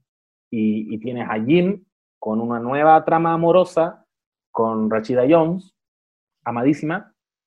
Tienes, a, tienes a, Ed, Helms, Ed Helms, que es el personaje de Andy, que, que da mucha risa al principio cuando el one aparece en escena porque, porque te lo presentan a propósito de, una broma que le hace. le hace la, broma del capítulo 1, la que le hace a Dwight, de meterle la engrapadora en, en una jalea, se la hace a Andy, y ese weón aparece para demostrarte que no todos eh, funcionan como Dwight. De que si tú te vas a otra oficina en otra, en otra localidad, va a haber un weón que va a reaccionar súper mal. Y ese weón es súper chistoso en el momento, como, como, oye, buena onda, cabros, pero ¿quién hizo esto? Y eso, eso pasaría, ¿cachai? Si la gente no reaccionaría como Dwight. Y, y, Jim riéndose y mirando la cámara y el weón como, no, ya, en serio, ¿quién hizo esto? ¿Quién hizo esto? Y empieza a patear weá y, y, Jim se hace el loco. Ese personaje que te puede gustar o no gustar, como estaba construido ahí, que tenía arranques de ira, como decía la Lula, desaparece. En un minuto ya deja de existir Andy y, ya se hace muy evidente cuando ya no existe Michael Scott en la serie y él tiene que ocupar un rol, como que le pusieron fichas a ese weón. Uno ve cómo están tratando de posicionarlo de alguna manera y no te entra. No creo que sean malas temporadas así como de plano, pero no es lo mismo, ni cagando. Y de hecho esas temporadas descansan caleta como en otros personajes. Ponte tú, no sé, Erin, que se pone muy chistosa en, las últimas temporadas, o el mismo personaje de Dwight que, como decían ustedes, se vuelve mucho más consciente como de esta manera de ser que tiene, que, es como puta, puta como es Dwight, ¿cachai? Eh, y eso se sobreexagera en las últimas temporadas, pero al final igual le dan una vuelta muy rara, que es como, no sé, antes de de hacer este podcast, hoy día revisaba, por ejemplo, la escena en que le pide matrimonio a Angela.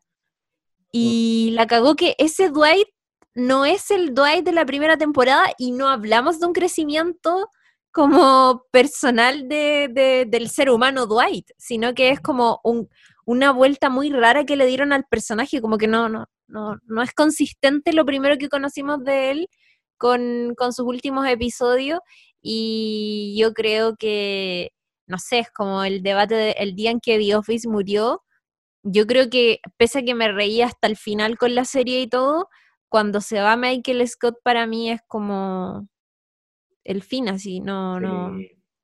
Eh, como cuando se va Troy de Community. Sí, es claro. esos, momentos en que, claro, como que te sacáis personajes de ahí que, que ya como que transforman todo y pierde sentido y es como porque siguen haciendo más temporadas, como que a mí, yo, yo hacia el final de The Office ya está obviamente muy indignada y era como, bueno, ¿en qué se está transformando esto? Como que te lo juro que no entendía nada en algún momento, lo de Dwight era demasiado impactante, sobre todo que además era tan bueno ese personaje, ¿cachai? Pero claro, a falta de Michael Scott, como que esa mezcla era la divertida, era Dwight, Michael Scott y Jim y esa, y esa dinámica era lo que eh, sentaba como cierto ambiente que, iba a generar comedia todo el tiempo y lo desarma y, medio que echáis de menos también a cómo funcionaban los personajes. Y decir que bueno que mencionaron el personaje este de Erin, que lo hace Ellie Kemper, creo que se llama la actriz, que ella fue el manso descubrimiento, ya no había aparecido en, cosas como importantes antes de The Office, y ahí agarra es un personaje muy sencillo, es como agarra, ¿no es cierto?, el puesto de Pam, em, ella es muy piolita en su personaje y todo, pero se nota que de a poco le empiezan a meter ficha, meter ficha, meter ficha, meter ficha, y termina teniendo Kimmy Schmidt, que es muy divertido, ¿cachai? Como que em, se nota que en algún momento le echan el ojo y es como, allá, ah, aquí se puede sacar material, ¿cachai? Es muy talentosa, weón, es muy, muy, muy talentosa. Yo creo que lo comenté en otro capítulo, que eh, yo no había visto, no había llegado a The Office cuando aparece Erin, eh, cuando salió Unbreakable Kimmy Schmidt. Ah, bueno. Y esta serie en Netflix cuando salió y todo, y no me gustó nada, nada, nada, nada, nada. pero conozco otras personas que vieron Unbreakable Kimmy Schmidt porque estaban muy encariñados con la actriz que había hecho este personaje entrañable y amaron la serie, ¿cachai? Eh, no sé si tenga algún tipo de explicación, pero yo un poco que lo atribuyo a eso porque ahora quiero demasiado ese personaje y de hecho el otro día que estábamos hablando con el José sobre los personajes que íbamos a incluir en el horóscopo, yo era como, Erin, obvio, muy querible. Y la cagó que para otra persona no, no, no es tan importante, pero yo a ella la encuentro muy buena actriz de comedia. Muy, muy, es muy, buena.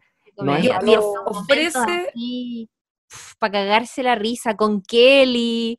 Eh, o cuando están, algo, algo pasa en la bodega, no me acuerdo qué, no sé si se van a huelga o los despiden, no me acuerdo qué. La cosa es que Jim, Dwight, eh, Erin y oh. Kevin tienen, que, repartir papel. Sí, y Erin aparece como, weón, siendo parte de toda esta dinámica y tiene unos momentos muy chistosos en ese capítulo. Es muy bacán. Es que ella, ella ofrece un como un rol a partir de cómo se ve y cómo habla y cómo es, que también es un poco media extraña, como que tiene una inocencia demasiado eh, como poco común, que, que, lo, que se vuelve súper interesante y de hecho yo creo que el, el, personaje de Kimmy Schmidt está directamente inspirado en el, en el de The Office. Es, es, bueno, es calcado, es como, eh, onda, como que la única diferencia, obviamente, es la trama de fondo, que es como, bueno, en, Kimmy Schmidt era una buena que está encerrada en un búnker, pero tiene ese mismo nivel de, de, inocencia, ¿cachai? Como frente a las cosas que le ocurren, como ese eh, constante estado de ánimo, como muy optimista y alegre, como no sabéis por qué, ¿cachai? Sí. Em, ocupan, eh, te lo juro que yo después de ver The Office me vi algunos capítulos de Kimmy Schmidt, yo ya me la había visto entera, a mí, a mí me gustó igual, Em, es que hay buenos personajes además en, Kimmy Schmidt. Está, hay una actriz que también sale en, en 30 Rock y que salía antes en Ali McBeal, que, puta, que es seca, no sé cómo se llama la actriz. Eh, pero, pero la, vi como después de ver The Office porque me quedó onda vuelta como este personaje es parecido y claro, es, puta, es casi calcado. A mí me da mucha risa la, mm, de los personajes que incorporan al final como para apuntalar la serie. Me da mucha risa Gabe, Weón, qué bueno que... Bueno, hablemos de Gabe. E, es, muy gracioso. El otro día me está... Bueno, quiero decir que el canal de The Office en YouTube es súper activo y está subiendo videos prácticamente todos los días con grandes escenas, mejores momentos de personaje, mejores momentos de la temporada, bloopers, etc. Y el otro día me vi los mejores momentos de Gabe. Y concha su madre la hueá divertida. el buen disfrazado de, de palpico. ¿Y sabéis qué? ¿Ustedes vieron Silicon Valley por casualidad? No, Pero sé que sale ahí. Ya, ¿y sabéis qué? El personaje es muy parecido. En Silicon Valley se llama. Zack, eh, Jared. Goods. Ah, ya, Zack Goods es el actor. revisando acá. Sí, no, no, claro, el personaje que hace en Silicon Valley es Jared. Y también es un tipo así medio medio como perno, medio así como que mira para el lado y es medio como histérico contenido, es súper parecido, le queda muy bien ese personaje concha su madre. Los mejores momentos de Gabe son cuando se disfraza como de, de Lady Gaga, no me acuerdo de qué wea sí. en algún momento. Gabe le queda muy bien. Es un weón incel, po. Sí, es, es, el, es el weón que es tan perdedor como muchos de los que hay ahí, pero tiene un lado oscuro súper siniestro y súper freak. De repente les dicen, el weón le dicen que, eh, ¿qué hacemos para Halloween? Hagamos algo que dé miedo y el weón postula que podrían hacer un video de terror y la weá, y lo hace, y es como el video del aro, ¿cachai? Así como puras imágenes súper perturbadoras, una después de otra, y todo como, ¿qué es esta weá, Gabe? Cuando el loco se abre un poquito, es medio psycho, cuando se abre un poquito a su mundo interior te das cuenta de que es un mundo muy oscuro, pero lo que él muestra hacia afuera es, es como también medio como androide, como tratando de encajar, tratando de seducir mujeres y todas las weas las hace súper mal. Me da mucha risa cuando, cuando Dwight va a tratar de eh, conversar con Robert California en la sucursal en la central de Dunder Mifflin, que, que, ya no es Dunder Mifflin, creo que la había comprado otra empresa, no sé cómo era el rollo, pero va como a, otra oficina y está Gabe ahí también. porque al weón lo hacían repartirse entre su lugar en, la, en, la, en Scranton y un escritorio culiado que le habían chantado en el pasillo. De hecho, cuando el weón contesta el teléfono dice, eh, aló, el teléfono del pasillo, todo es muy chistoso. Y Robert California, Robert California es muy bueno. también Es muy bueno ese personaje, lo amo. el Robert California interpretado por James Spader también me da mucha risa. Es, es un weón muy inquietante.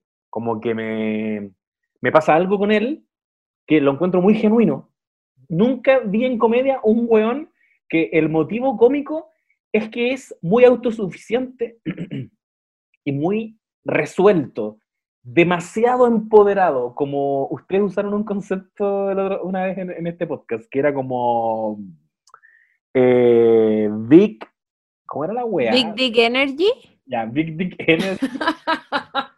y, y cuando lo entrevistan, cuando, cuando están como buscando nuevo jefe, y el weón como que da vuelta a la entrevista y los termina entrevistando a ellos, y están sentaditos Jim, Dwight y Gabe, y Robert, y Robert California está sentado, echado para atrás, y les dice como, eh, pero Jim, ¿tú estás contento acá? ¿Estás feliz?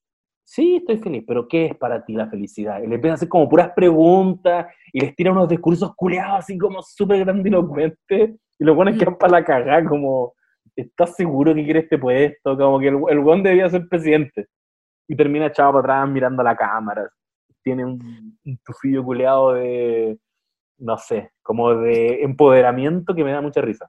Como de winner y que a la vez para todos termina siendo como una especie de figura como paterna o algo extraño, pero, Oh, pero bueno, en verdad no está ni ahí. No, Como que- pero se lo quieren ganar a toda costa. Claro. Y, y yo creo que, que hay una weá media masculina en eso que me convoca. Porque entiendo muy bien la lógica de todos los Perkins alrededor de este weón tratando de ganárselo, no sé por qué. Porque parece que de pronto necesito su validación. Y, y Ryan, cuando van a la casa, oh, ese capítulo culiado es muy bueno. Cuando van a la casa de Robert California, porque el loco estaba divorciándose y tenía una mansión que no la iba a poder usar nunca hizo su gran carrete, así que los invitó a todos a carretear. Y termina el carrete y el weón se queda como bailando con Gabe y Ryan en, una sala, en un salón que tenían. Y, y los weones están todo el rato compitiendo por quién es más leal a Robert, California, quién es más salamero. Y cuando el, el weón se empieza a quedar dormido, se, se echa y como que ya da por terminado el carrete y los weones siguen bailando. Y en un momento Gabe dice como ya deberíamos dejarlo hasta acá nomás. Y, no sé, creo que Ryan le dice como, ok, ándate, yo me voy a quedar acá. Y el weón no se puede ir, porque si Ryan se queda, puta, el weón tiene que seguir ahí. Y quedan los dos bailando, como desesperados por ganarse a Robert California. Me encanta. Oye, creo que no hemos hablado suficiente de Dwight y quizás la relación que tiene con, con Jim, como que eso también, a propósito de lo que hablábamos sobre cómo la relación de Jim y Pam mantiene el hilo conductor y le da como un peso un poco más dramático a la serie o algo que toque como otro tipo de, de emociones. También eh, la relación que tienen Jim y Dwight también le da un cierto hilo conductor, pero desde la comedia.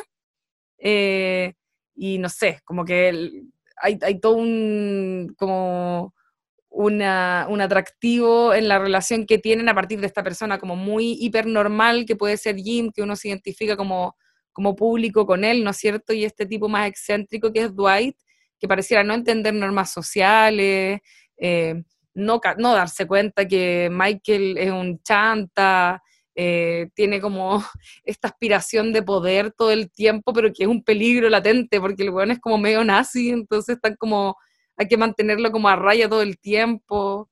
Eh, yo no sé si, em, como, ¿qué, les ocurre con eso? A partir de también la, encuesta que hicieron en, en Twitter sobre, em, sobre como los mejores momentos de la serie, eh, varios, por supuesto, estaban directamente linkeados con Dwight. ¿Cachai? Por- yo, yo antes de, de grabar me vi el, el capítulo donde hacen el, el simulacro de incendio, que es un capítulo que tiene un montón de elementos chistosos que se mencionaron ahí, desde el, el training para hacer como reanimación con un muñeco, Sí. o el, o el mismo simul- simulacro de incendio, que es una wea hilarante. ¿Cachai? No sé qué De les hecho, pasa lo, mencionaron, ese, ese momento yo igual eh, tengo un problema, entonces me, me, dediqué a enlistar todo lo que habían mencionado en ese tweet de la Chiri y el momento del simulacro de incendio fue lejos, lejos el mejor momento para mucha gente que, que es fanática de la serie. Es del capítulo Stress Relief, se llama, y es un capítulo doble, que comienza con esta intro del, del, simulacro de incendio y que claro, está, está el peso puesto en una locura que solamente es explicable en un personaje como, como Dwight. Puta, a mí me parece fascinante esa relación de ellos dos, porque evidencian al principio es Jim un weón muy racional y Dwight un orate que uno dice está enfermo, claro, tiene algo, tiene algo en el espectro del, del Asperger, algo tiene. Pero mientras van avanzando, te vais dando cuenta de que Jim puede ser tan infantil como Dwight y las bromas mega elaboradas que les va haciendo dejan de ser también ya eh, racionales. Y te, y te dando cuenta de que tienen como una relación media de codependencia, como de, villano y, héroe, como necesito a Dwight para huevearlo, para estar acá y sobrevivir al día a día de la oficina, pero Dwight también necesita tener a este, este némesis que es Jim, y, está súper bien desarrollado porque llega un punto en que incluso tú identificas que se quieren un poco y ahí empiezan a aflorar eh, virtudes de Dwight, que pese a todo lo, lo piteado que está, el buen protege mucho a los suyos, em, igual quiere a esta pequeña comarca. Es un buen ambicioso, pero no es Ryan, que es un chanta ambicioso que, que a la primera vendió todo a, medio mundo. Es un buen ambicioso. Sí, Ryan es una persona Es un buen que, que, quiere administrar cosas. Dwight quiere tener un pequeño fondo. Su granja llevada a la oficina. El buen se siente realmente capacitado para hacer las web mejor. Como que de verdad cree que puede optimizar mejor los recursos y como es medio psycho, eh, no se da cuenta de que para llevar a cabo esa, esa empresa entonces pasa a llevar a mucha gente en el camino, ¿cachai? Y creo que el otro día había un momento que para mí corona esta relación de Jim y Dwight o sea, me dio mucha risa cómo se hace evidente este punto al que llegan de codependencia cuando eh, Dwight en una intro decide utilizar un escritorio de estos para estar de pie. Entonces está todo el rato de pie y obviamente Jim lo provoca, pues le dice como, ay, no te vas a sentar. No, no necesito sentarme, puedo estar todo el día parado. Y el, y el, rollo de la intro es que Dwight trata a toda costa de no sentarse, pero en un momento obvio que está para el pico y tiene que sentarse, entonces se mete en el pantalón como, como unos bastones para poder apoyarse, sin que se, pero, sin que se cache, pero Jim obviamente lo cacha, y cuando ve que tiene esos bastones, le, le quita una guay y se la tira lejos. Y Dwight no la puede agarrar, y le dice, ah, ¿no la vas a recoger? No, no la necesito. y, y se acerca Jim a empujarlo, obviamente, y lo mira y le dice a Dwight, como que Dwight le dice, no lo hagas, no lo hagas, y Jim le dice, sabes que tengo que hacerlo, ¿cierto?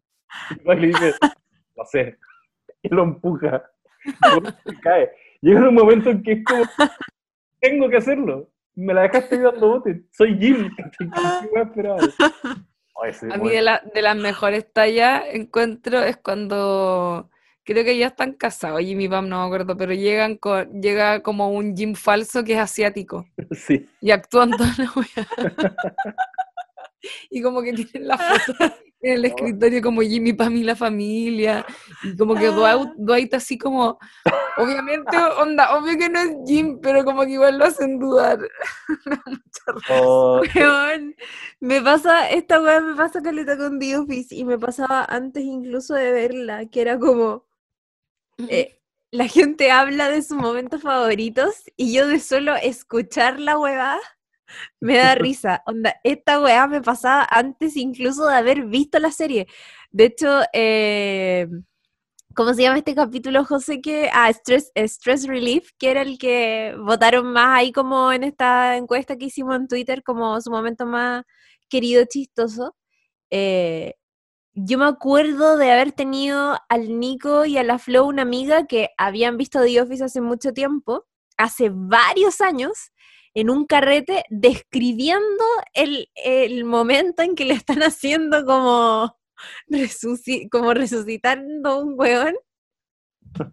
y weón, describían esta escena y yo, sin conocer a los personajes, sin cachar la serie, sin nada, lo bueno me describían esta weá y yo estaba pero cagada de la risa como onda, no podía creer el nivel de chiste que estaba escuchando. Y ahora que, puta, como que recordar en estos momentos me pasaba igual.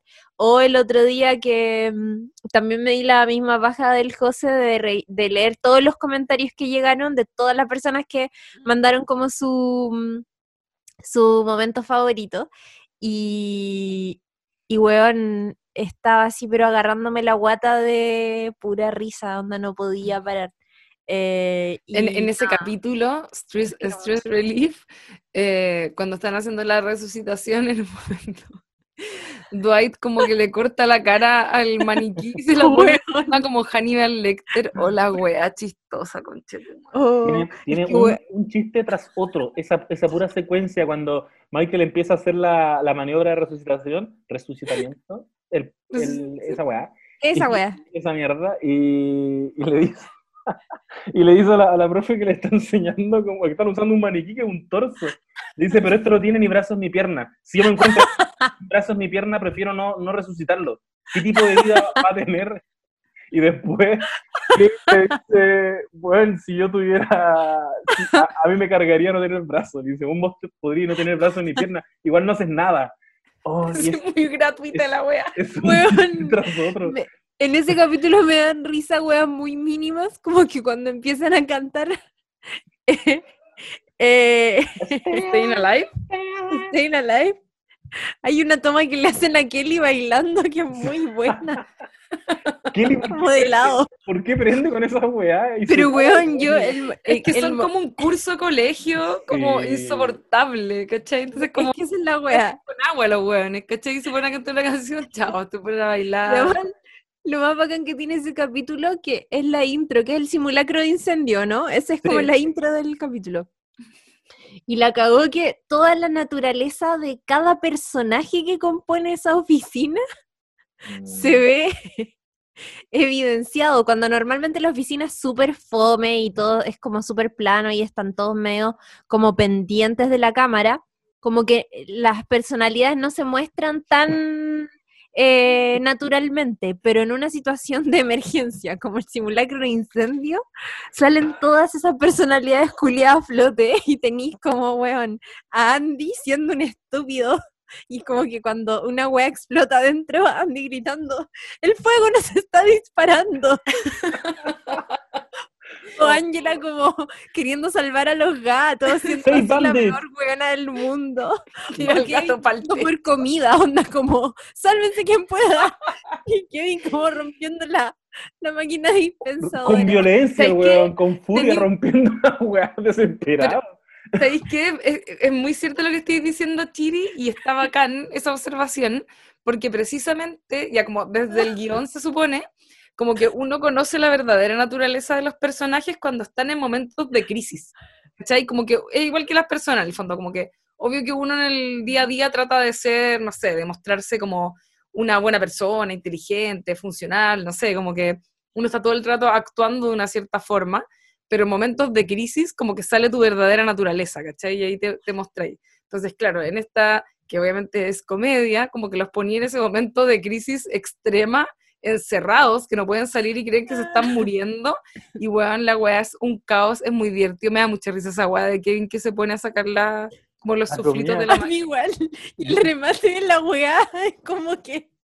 Y, Oscar culiado. Le está dando como un ataque al corazón. A Stanley. y, tenía a Michael Scott diciéndole: Stanley, Barack es president eres negro y como y Dwight que lo trata o no sé quién chucha lo trata como de apartar de todo este drama y llega Kevin con la golosina que ya robó y como que se le caen arriba de Stanley. Oh es que te juro que lo encontró como una weá superior así coreografía del caos dijeron sí la cagó. Y sabes que otro momento que no mencionaron pero es que a mí también me da caleta risa es cuando empieza como todo este arco de eh, Michael Scott Paper Company y llega Michael Scott a un capítulo como su descapotable escuchando Just Dance de Lady Gaga Se baja los lentes y dice como, It's Britney, bitch. Sí. Como, está escuchando Lady Gaga, nada que ver. It's Britney Beach es como uno de los grandes memes que tiene esta weá. Just dance, El- okay. Lo-. Lo It's mencionaron. Britney. Es que mencionaron muchas. Pero mira, el- solo para mencionar como las que más salieron al baile, número uno, Simulacro de Incendios, Stress Relief. Y el segundo, con más menciones, debe ser la weá que más me, me dio risa, que es todo el capítulo de Dinner Party en la casa de Michael y Jan. Oh, Cuando lo Jan- muestra la tele. cuando muestra la Jan- tele. Jan es un personaje que tiene una evolución súper interesante porque era, era un personaje como súper parco, era también te daba como esta sensación un poco de realidad, como de perspectiva de decir este weón es un ridículo. eh, y e- yo encuentro la raja como evoluciona. Creo que es de los pocos personajes que me gusta cómo evoluciona dentro de la serie, porque te empezás a dar cuenta que la weona es igual o más insoportable que Michael, ¿cachai?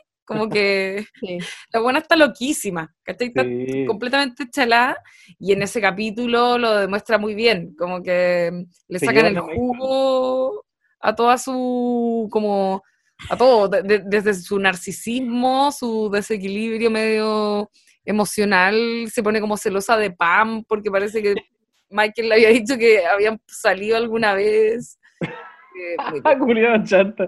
Y, el- y todo, y todo el capítulo tú veías a Michael en un lugar en el que no tiene que estar, evidentemente, y también ahí em- emerge su personalidad de a toda costa tratar de sacar a flote esa relación culiada. El weón se había hecho la vasectomía como tres veces. Como dice el weón. su madre.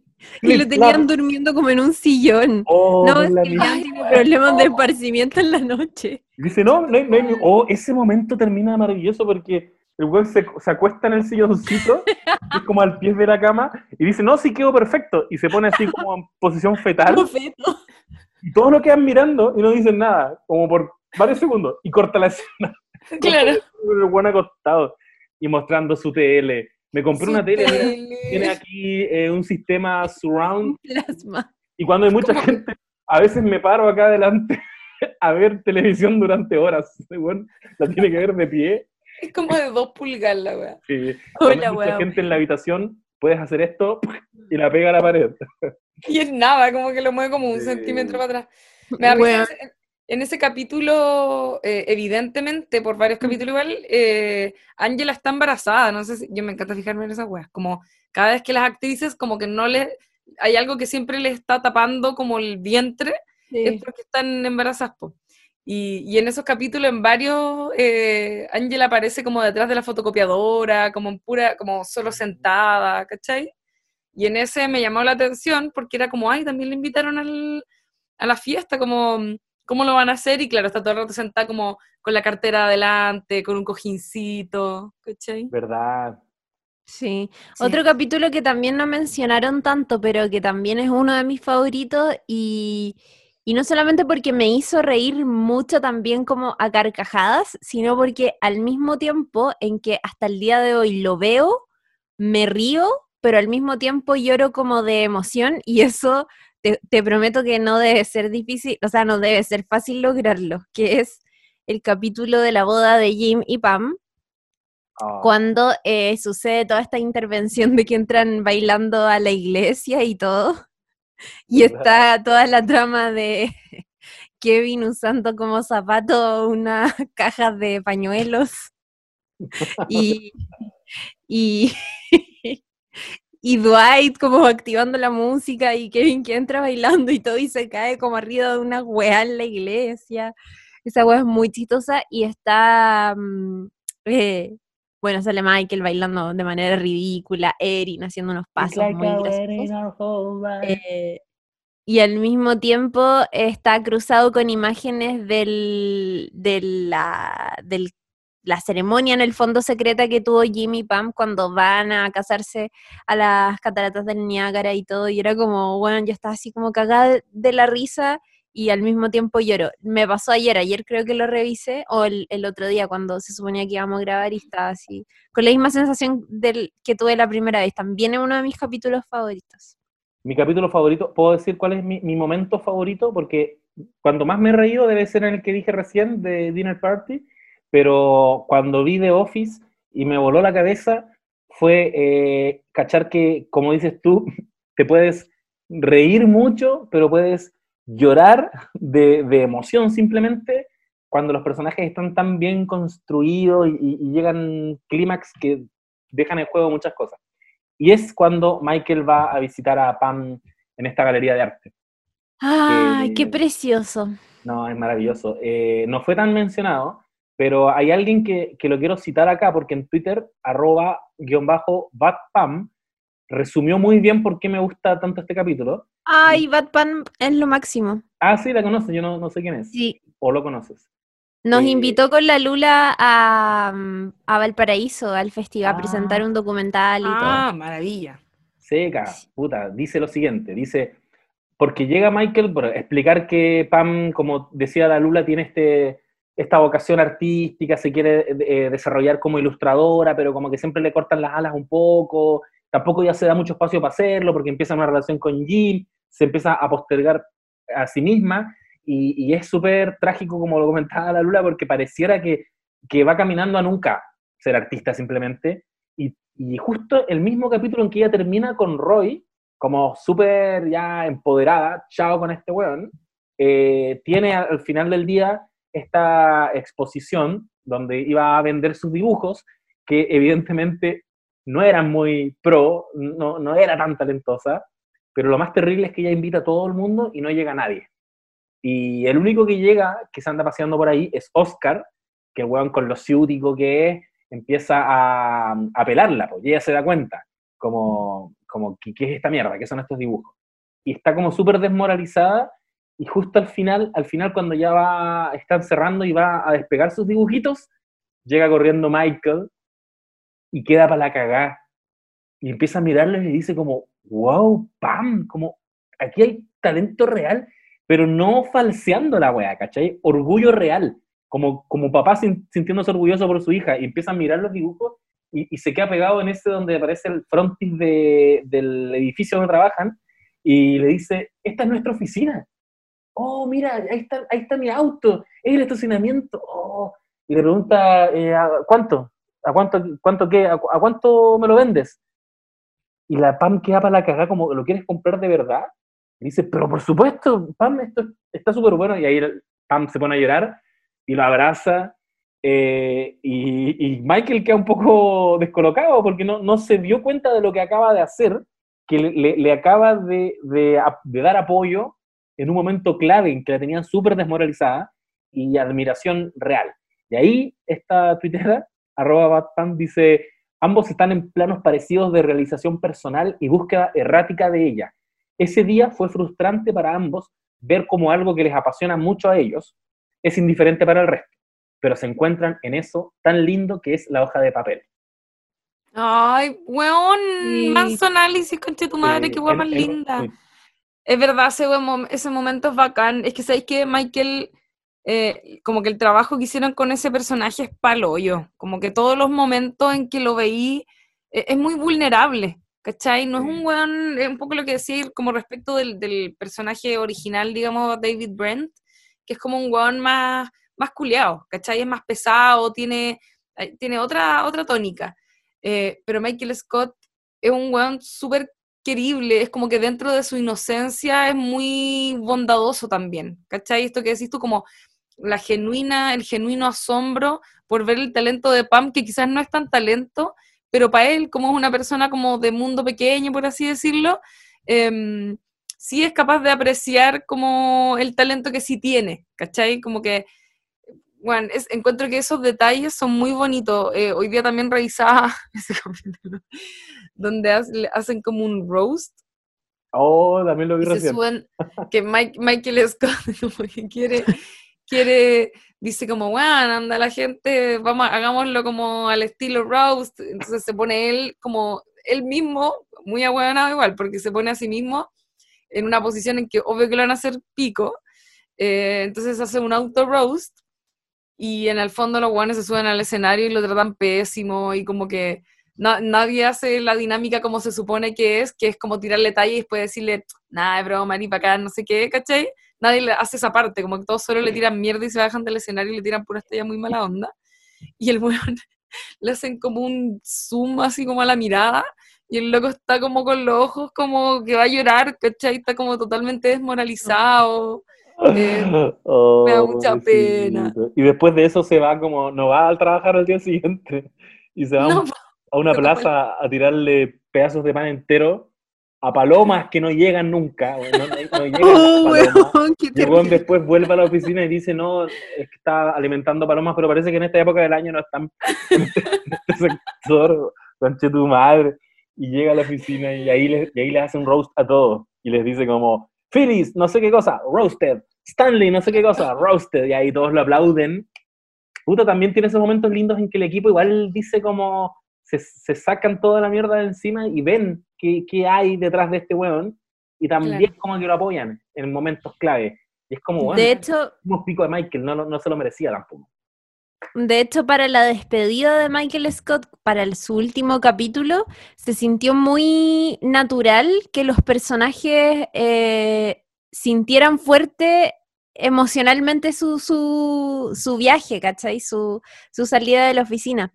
Eh, no era como, como que estaba forzado que los personajes tenían que tener pena o sentirse un poco mal porque él se iba, sino que naturalmente a esas alturas de la serie, por lo que habían construido con el personaje, se sintió muy natural que, que- que fuese de esa manera. Eh, hay un momento de ese capítulo donde él se, se despide de Jim en la oficina. Oh. Y por un segundo, dos segundos, el que habla ahí para mí es Steve Carell, ¿no es? ¿O no? Para Cuando, mí, para mí cuando son John Krasinski y Steve Carell.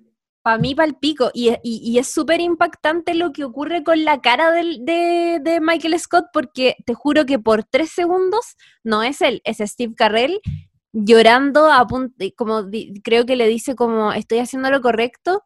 Y, y- y Jim le dice como, sí, estás haciendo lo correcto, no, no tienes que tener miedo de eso, porque en el fondo él se, se va a mudar por Holly, en el fondo, por, claro. por apostar todo por ese, por ese amor, por esa relación y se va a ir. Sí. Y ahí. Jim también lo pilla y le dice como, no te vas a ir mañana, ¿cierto? Te vas a ir ahora a las 4. Y ahí como que... Y simula, co- simula como que se fuera a ir mañana, le dice. "Y Claro, bueno, si te fueras, yo te diría que, que fuiste el mejor jefe que jamás he tenido. Y, y lloran. Y voy a llorar yo ahora. Tú estás llorando, eso te iba a decir, Sí. tú estás llorando en este no, no, momento. pero puedo seguir hablando. Es bacán, es bacán, es bacán em, como esa despedida que, que tiene el personaje Michael Scott eh, y a la vez eh, como él como personaje es también como mm, es como recompensado, ¿cachai? Como que el personaje de Holly es, además que esa actriz es bacán, ella tiene un, personaje también en, The Wire que es muy bacán.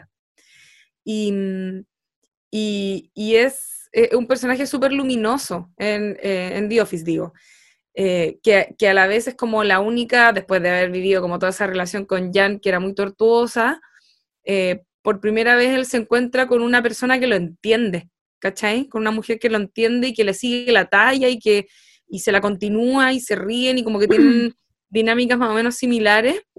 Em, y, y nada, como que creo que es, un, es un- una bonita forma de despedirlo a él, como darle ese regalo de eh, te vas, pero porque te vas como a un mejor lugar a vivir eh, una vida eh, tranquila, ¿no es cierto? Como ya después de haber cumplido tu rol como jefe con toda esta gente, pues, como que lo, lo dejamos ir, pero lo mandamos eh, a un lugar muchísimo mejor. Como que creo que ese, ese, esa forma de irse eh, es súper apropiada y merecida para un personaje como él con todo lo que construye, ¿cachai?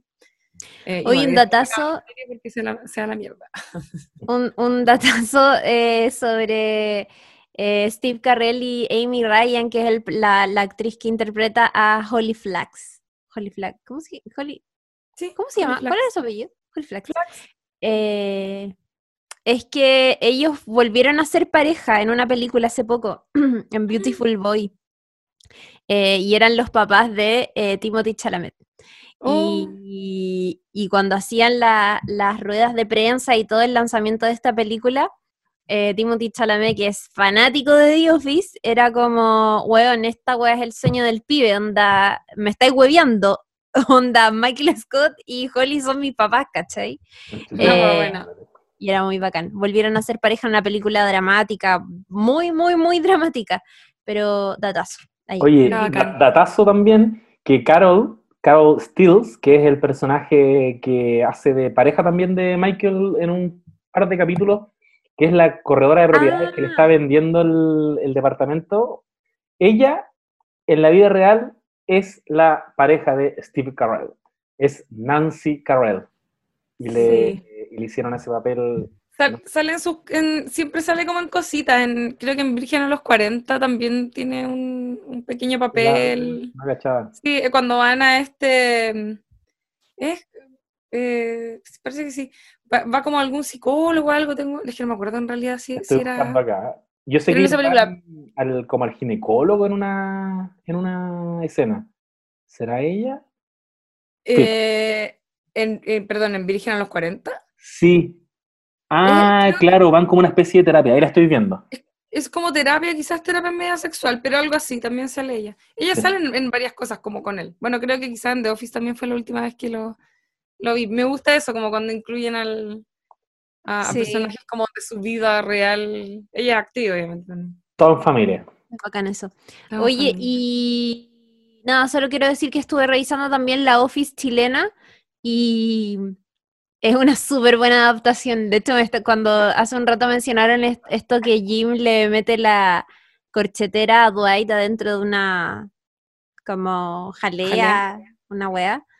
em, en la versión chilena es adentro de un completo y me encanta. me encanta Sí. eso- La, Office- yo, yo solo voy a decir de la Office chilena que es tan buena que es la razón por la que vi The Office. Yo vi antes La Office, año 2008, viviendo solo acá en Santiago, recién llegado de la universidad. Vivía ahí en una piecita en, en Ñuñoa y me quedaba hasta tarde viendo cosas en la tele y de pronto caché que en Canal 13 muy tarde estaban dando esta weá que yo no podía creer que Chile estuviera creando este nivel de comedia y cagarme de la risa real Luis Ñeco como nunca más lo he vuelto a ver en este papel de Manuel Cerda que bueno. le hace mucha justicia a, a Michael Scott y, y- y parece que es mucho más parecido a David Brent también. Los chistes y, las líneas son calcadísimas del piloto de, de Office eh, británica y no sabía que era una adaptación de nada. Y ahí me puse a buscar y dije, conche tu madre, esto es The Office. Obviamente que la caché por la versión gringa y después llegué a la versión británica, como que me fui para atrás. Pero, pero cuando empecé a ver la gringa, bueno, ahí ya no la solté más. Pero la Office, yo todavía conozco gente, le mando un saludo a mi amigo Mario Redondo, que no ha visto The Office, pero es fanático, el fanático número uno de La Office. Se sabe todos los diálogos, anda eh, evangelizando a medio mundo porque está en YouTube. Sí, está en YouTube, eso iba a decir. Oye, qué Muy- impactante que, que hayáis visto primero esa antes de, The- de The Office. No cachaba ese camino, qué bacán. Sí, Yo igual, igual vi un, un par de capítulos de la Office y me acuerdo cuando salió de haber visto el primer capítulo y haber dicho, weón, estos locos la hicieron, hicieron bien como el timing de los chistes, porque ocurre que cuando acá tratan de replicar la comedia gringa, no funciona, porque los actores no, no, no actúan de esa forma, como que se siente descuadrado, se siente como falseado, ¿cachai? Eh, pero en la Office les quedó súper bien. Yo creo que también tiene que ver cuando adaptan em, eh, como universos un poco más parecidos a lo que puede hacer la realidad chilena. Creo que quizás lo hemos hablado aquí a partir de, de lo que ocurrió acá con Casado con Hijos, obviamente, que también era como, bueno, Married with Children, gran clásico que lo daban en el Sony, cuando en el Sony daban todas esas series cuando yo era más chica al menos. Eh, y representaba, a, diferencia, ponte tú, de la de como la realidad de clase media gringa que suelen mostrar en las películas, que son buenas como con las mansas casas y weas así, eh, with Children era como una clase media precarizada, ¿cachai? Como súper, eh, como. Y, y la adaptación chilena funcionó súper bien, po, ¿cachai? Como que, ya, obviamente había un talento en, en, en la adaptación misma, digo, como de los guiones y, y las actuaciones, por supuesto, pero había también un, un pequeño parecido que, que, daba- que, que facilitaba eso, que no funcionó, por ejemplo, en el caso de la Nani, que era una weá como demasiado desligada de la realidad de, de nuestro país, ¿cachai? En, en, Married- o sea, en Casado con Hijo funcionaba muy bien. Y en la Office, de alguna forma pasa lo mismo. Es como también pues eh, encontrar demasiados puntos en común en una oficina chilena con esta oficina de pueblo gringa, ¿cachai?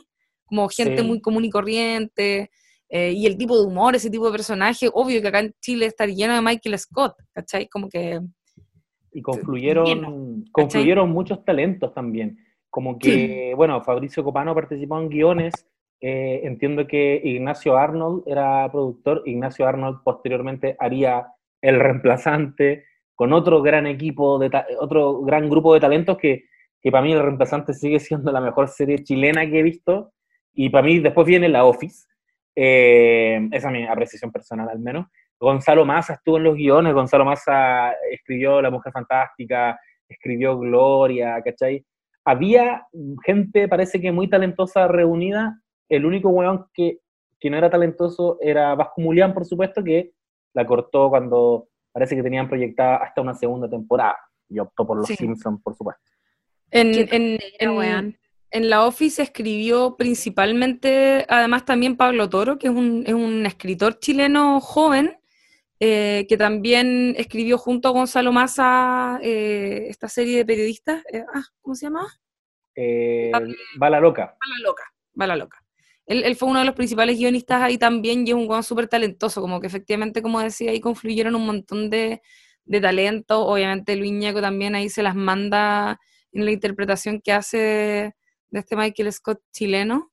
Eh, Sí. Así que sí, les quedó, les quedó bueno. Yo vi el primer capítulo ahora de nuevo después de harto tiempo y me pareció lento, me pareció que tenía esa adaptación chilena también que como que alarga todo, lo, tra- lo transforma todo como en un formato un poco más parecido siempre como a las teleseries, creo yo.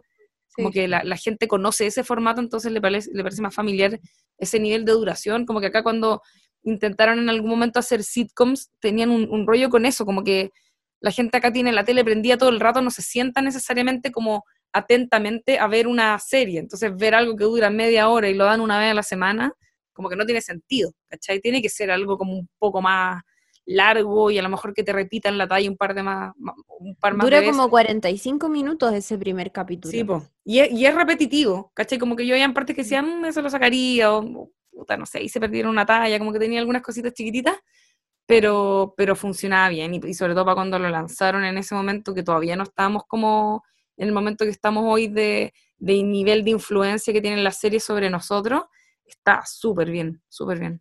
Y Están súper bien adaptados los personajes como a realidad chilena, como nada, eso es lo más bacán, que era, era un poco lo que decía y Tulula de Tulula, Tulula.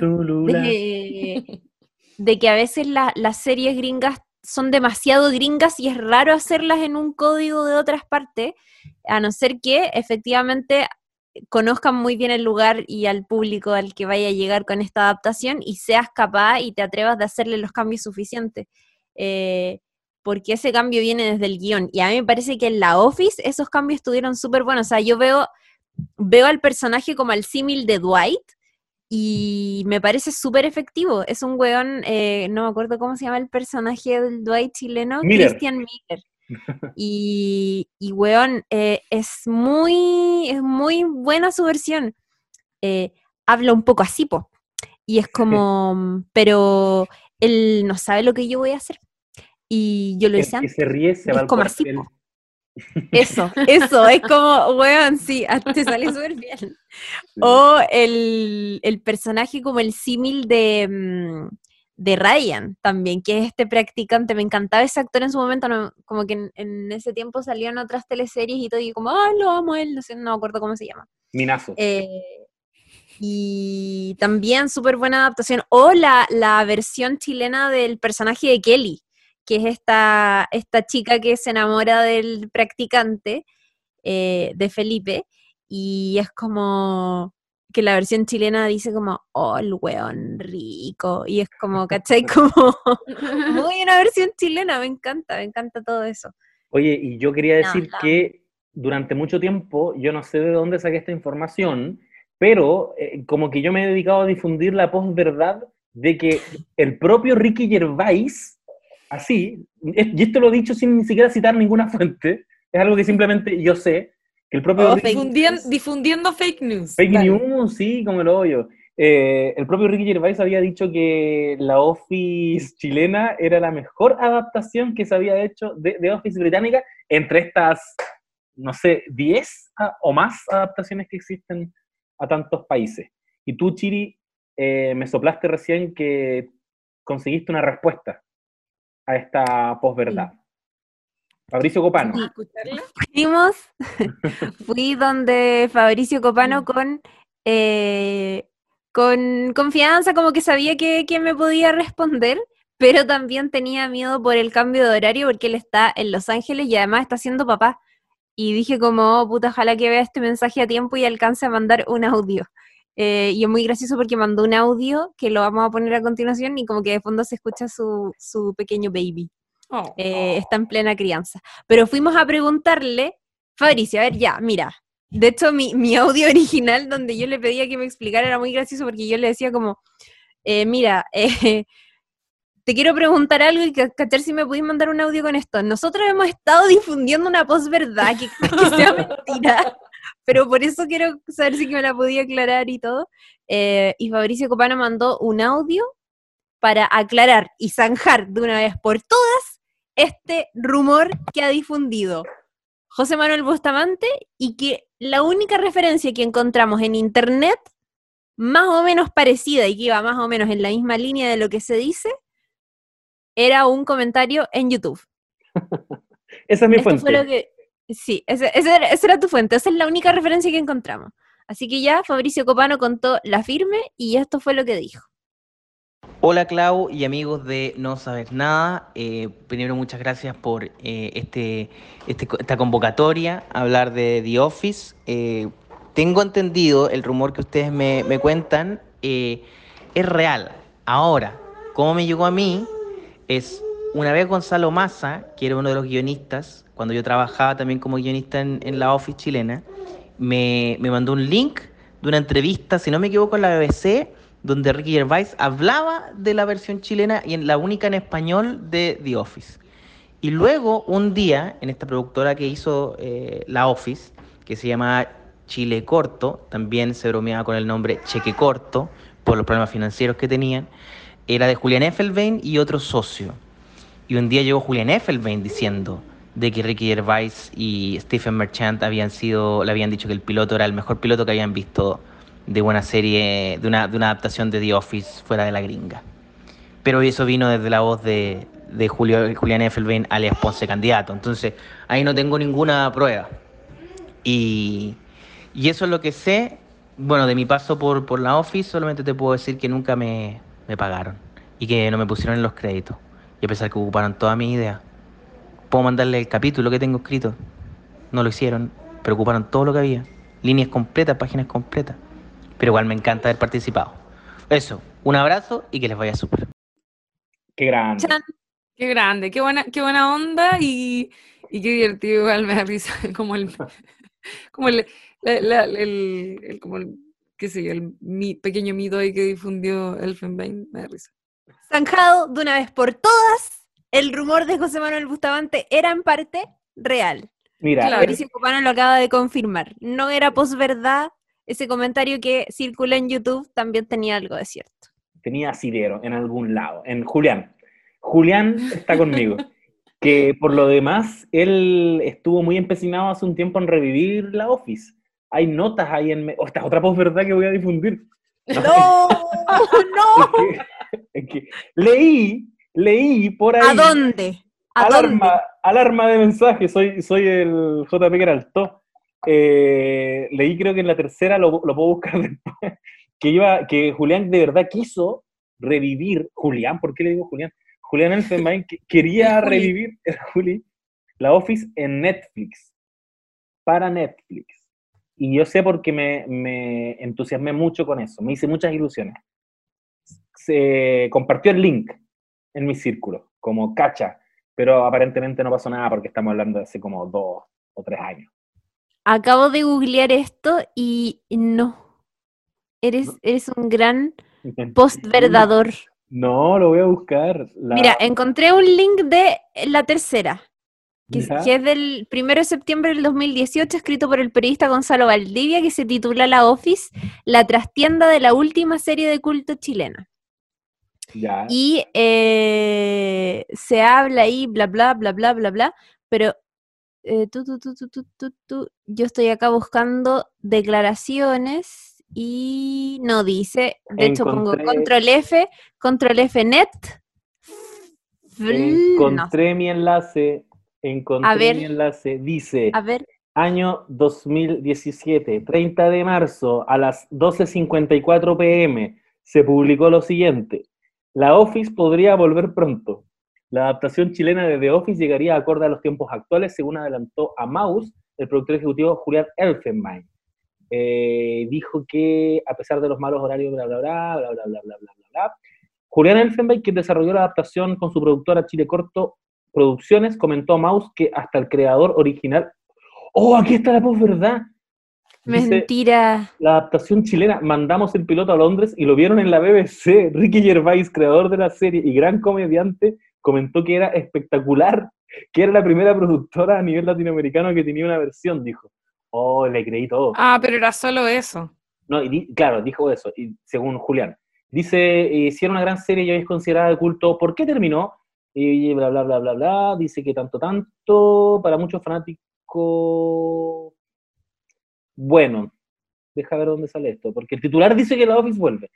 Estábamos... Ah, afortunadamente los fans del programa podrán recibir cierto alivio con el anuncio de que la Office podría volver, aunque en un formato acorde al tiempo actual. Comillas, el mentiroso Julián dice, estamos con una solicitud internacional de la adaptación y del trabajo que hicimos nosotros. Así que pronto puede haber novedades en estas plataformas donde la gente puede ver televisión. Eso es. No, Chan. me, me dio pena y quiero decir que además quizás por andar anunciando cosas después se le caen. Se sabe que no hay que anunciar, hay que Sí. hacer nomás. Y aquí me dejan a mí como un mentiroso también. Y ahí dejan al José imagínate. Oye, yo creo, les voy a decir una cosa, llevamos como ocho horas de Sí, es capítulo. verdad, ya. Sí. Onda, yo, yo pasé por Alzheimer y se me fue. Como Podríamos grabar otro. Como Podríamos... podría grabar otro ahora. Pasé el umbral del sueño, el umbral del Alzheimer, todas las weas juntas. Qué bacán. Pero es que lo meritaba. Ya vamos, vamos dándole cierre a esto. eh, A este, a este capítulo de cumpleaños del José. No, la gente va a creer que esté de cumpleaños real. Muchas gracias, amigas, por celebrar mi cumpleaños así. El... Después vamos a celebrar mi cumpleaños. Ya, Con ¿con la qué? serie, con la otra serie que viene. ¿Con, con Killing Eve? No. Ah, no. Yo sé con cuál. Lo anunciamos. Ye- ye- ye- you know. Anunciémoslo. Se viene, dame una W, dame una A, dame una T. Podría deletrearla entera, sé deletrear muy bien. Pero es Watchmen lo que estoy tratando de decir. Yo ya me la vi, quiero decir, me la voy a repetir igual para el, capítulo, pero ya me la vi, está buena, pero buena, buena, buena. Yo me sorprendí, debo decir que yo no había leído ni una wea, bueno, en fin, esto lo vamos a hablar en el próximo capítulo, pero no sabía nada, entonces todo fue sorpresa, ¿cachai? Como absolutamente cada momento, cada actor, personaje, detalle, histórico o no histórico, todo, eh, fue todo sorpresa y, y quedé bien eh, satisfecha, te diré. Así que estoy, estoy bien emocionada. En Sí, este momento ustedes no lo pueden ver, pero José acaba de tomar e- en brazos a un bebé peludo llamado Atari y eso yo me desconcentro, ya no puedo seguir hablando cuando veo perros. es que el Atari, el, Atari, Atari, el Atari viene a cerrar esto. Eh, Watchmen, la próxima semana, ya están avisados. Eh, véanla porque se la van a maratonear. Está terrible buena y, y yo pienso que no tengo nada más que agregar en esta oportunidad, así que me voy despidiendo, chiquillas. Las quiero, quiero a los no sabes nadites también y, y me gusta estar eh, leyendo todos sus mensajitos, así que recuerden que estamos como arroba no sabes nada podcast en Instagram eh, y en Twitter somos nsn-podcast, Sí, nsn-podcast. Ahí estamos, pero justamente. Todo el día respondiendo. Estén atentos porque se viene, cap- eh, se viene, digo, horóscopo de The Office para celebrar el lanzamiento de este capítulo. Así que nos estamos escuchando y leyendo, eh, como siempre, en nuestras redes sociales. Muchas gracias por escucharnos, esperamos que les haya gustado el capítulo y quería hacer una mención especial a la persona que nos hizo la cortina que ustedes probablemente están escuchando en este momento, José Manuel Bustamante, tómate tu tiempo para contarnos el nombre de esta persona. Felipe Robles se llama el auditor, él no sabe nadite que desde hace un tiempo nos viene regalando pequeños mix que él va haciendo con fragmentos de nuestro podcast, eh, una pega maravillosa y muy generosa que ahora están escuchando porque también nos hizo esta cortina para empezar los capítulos y ir despidiendo los capítulos. Muchas gracias Felipe Robles, te pasaste y yo ya me voy despidiendo, chiquillas. Muchas gracias, espero que hayan disfrutado el capítulo nuevamente y eh, nos vemos próximamente en otro capítulo más de No Sabes Nada Podcast. Nos vemos, que estén muy bien.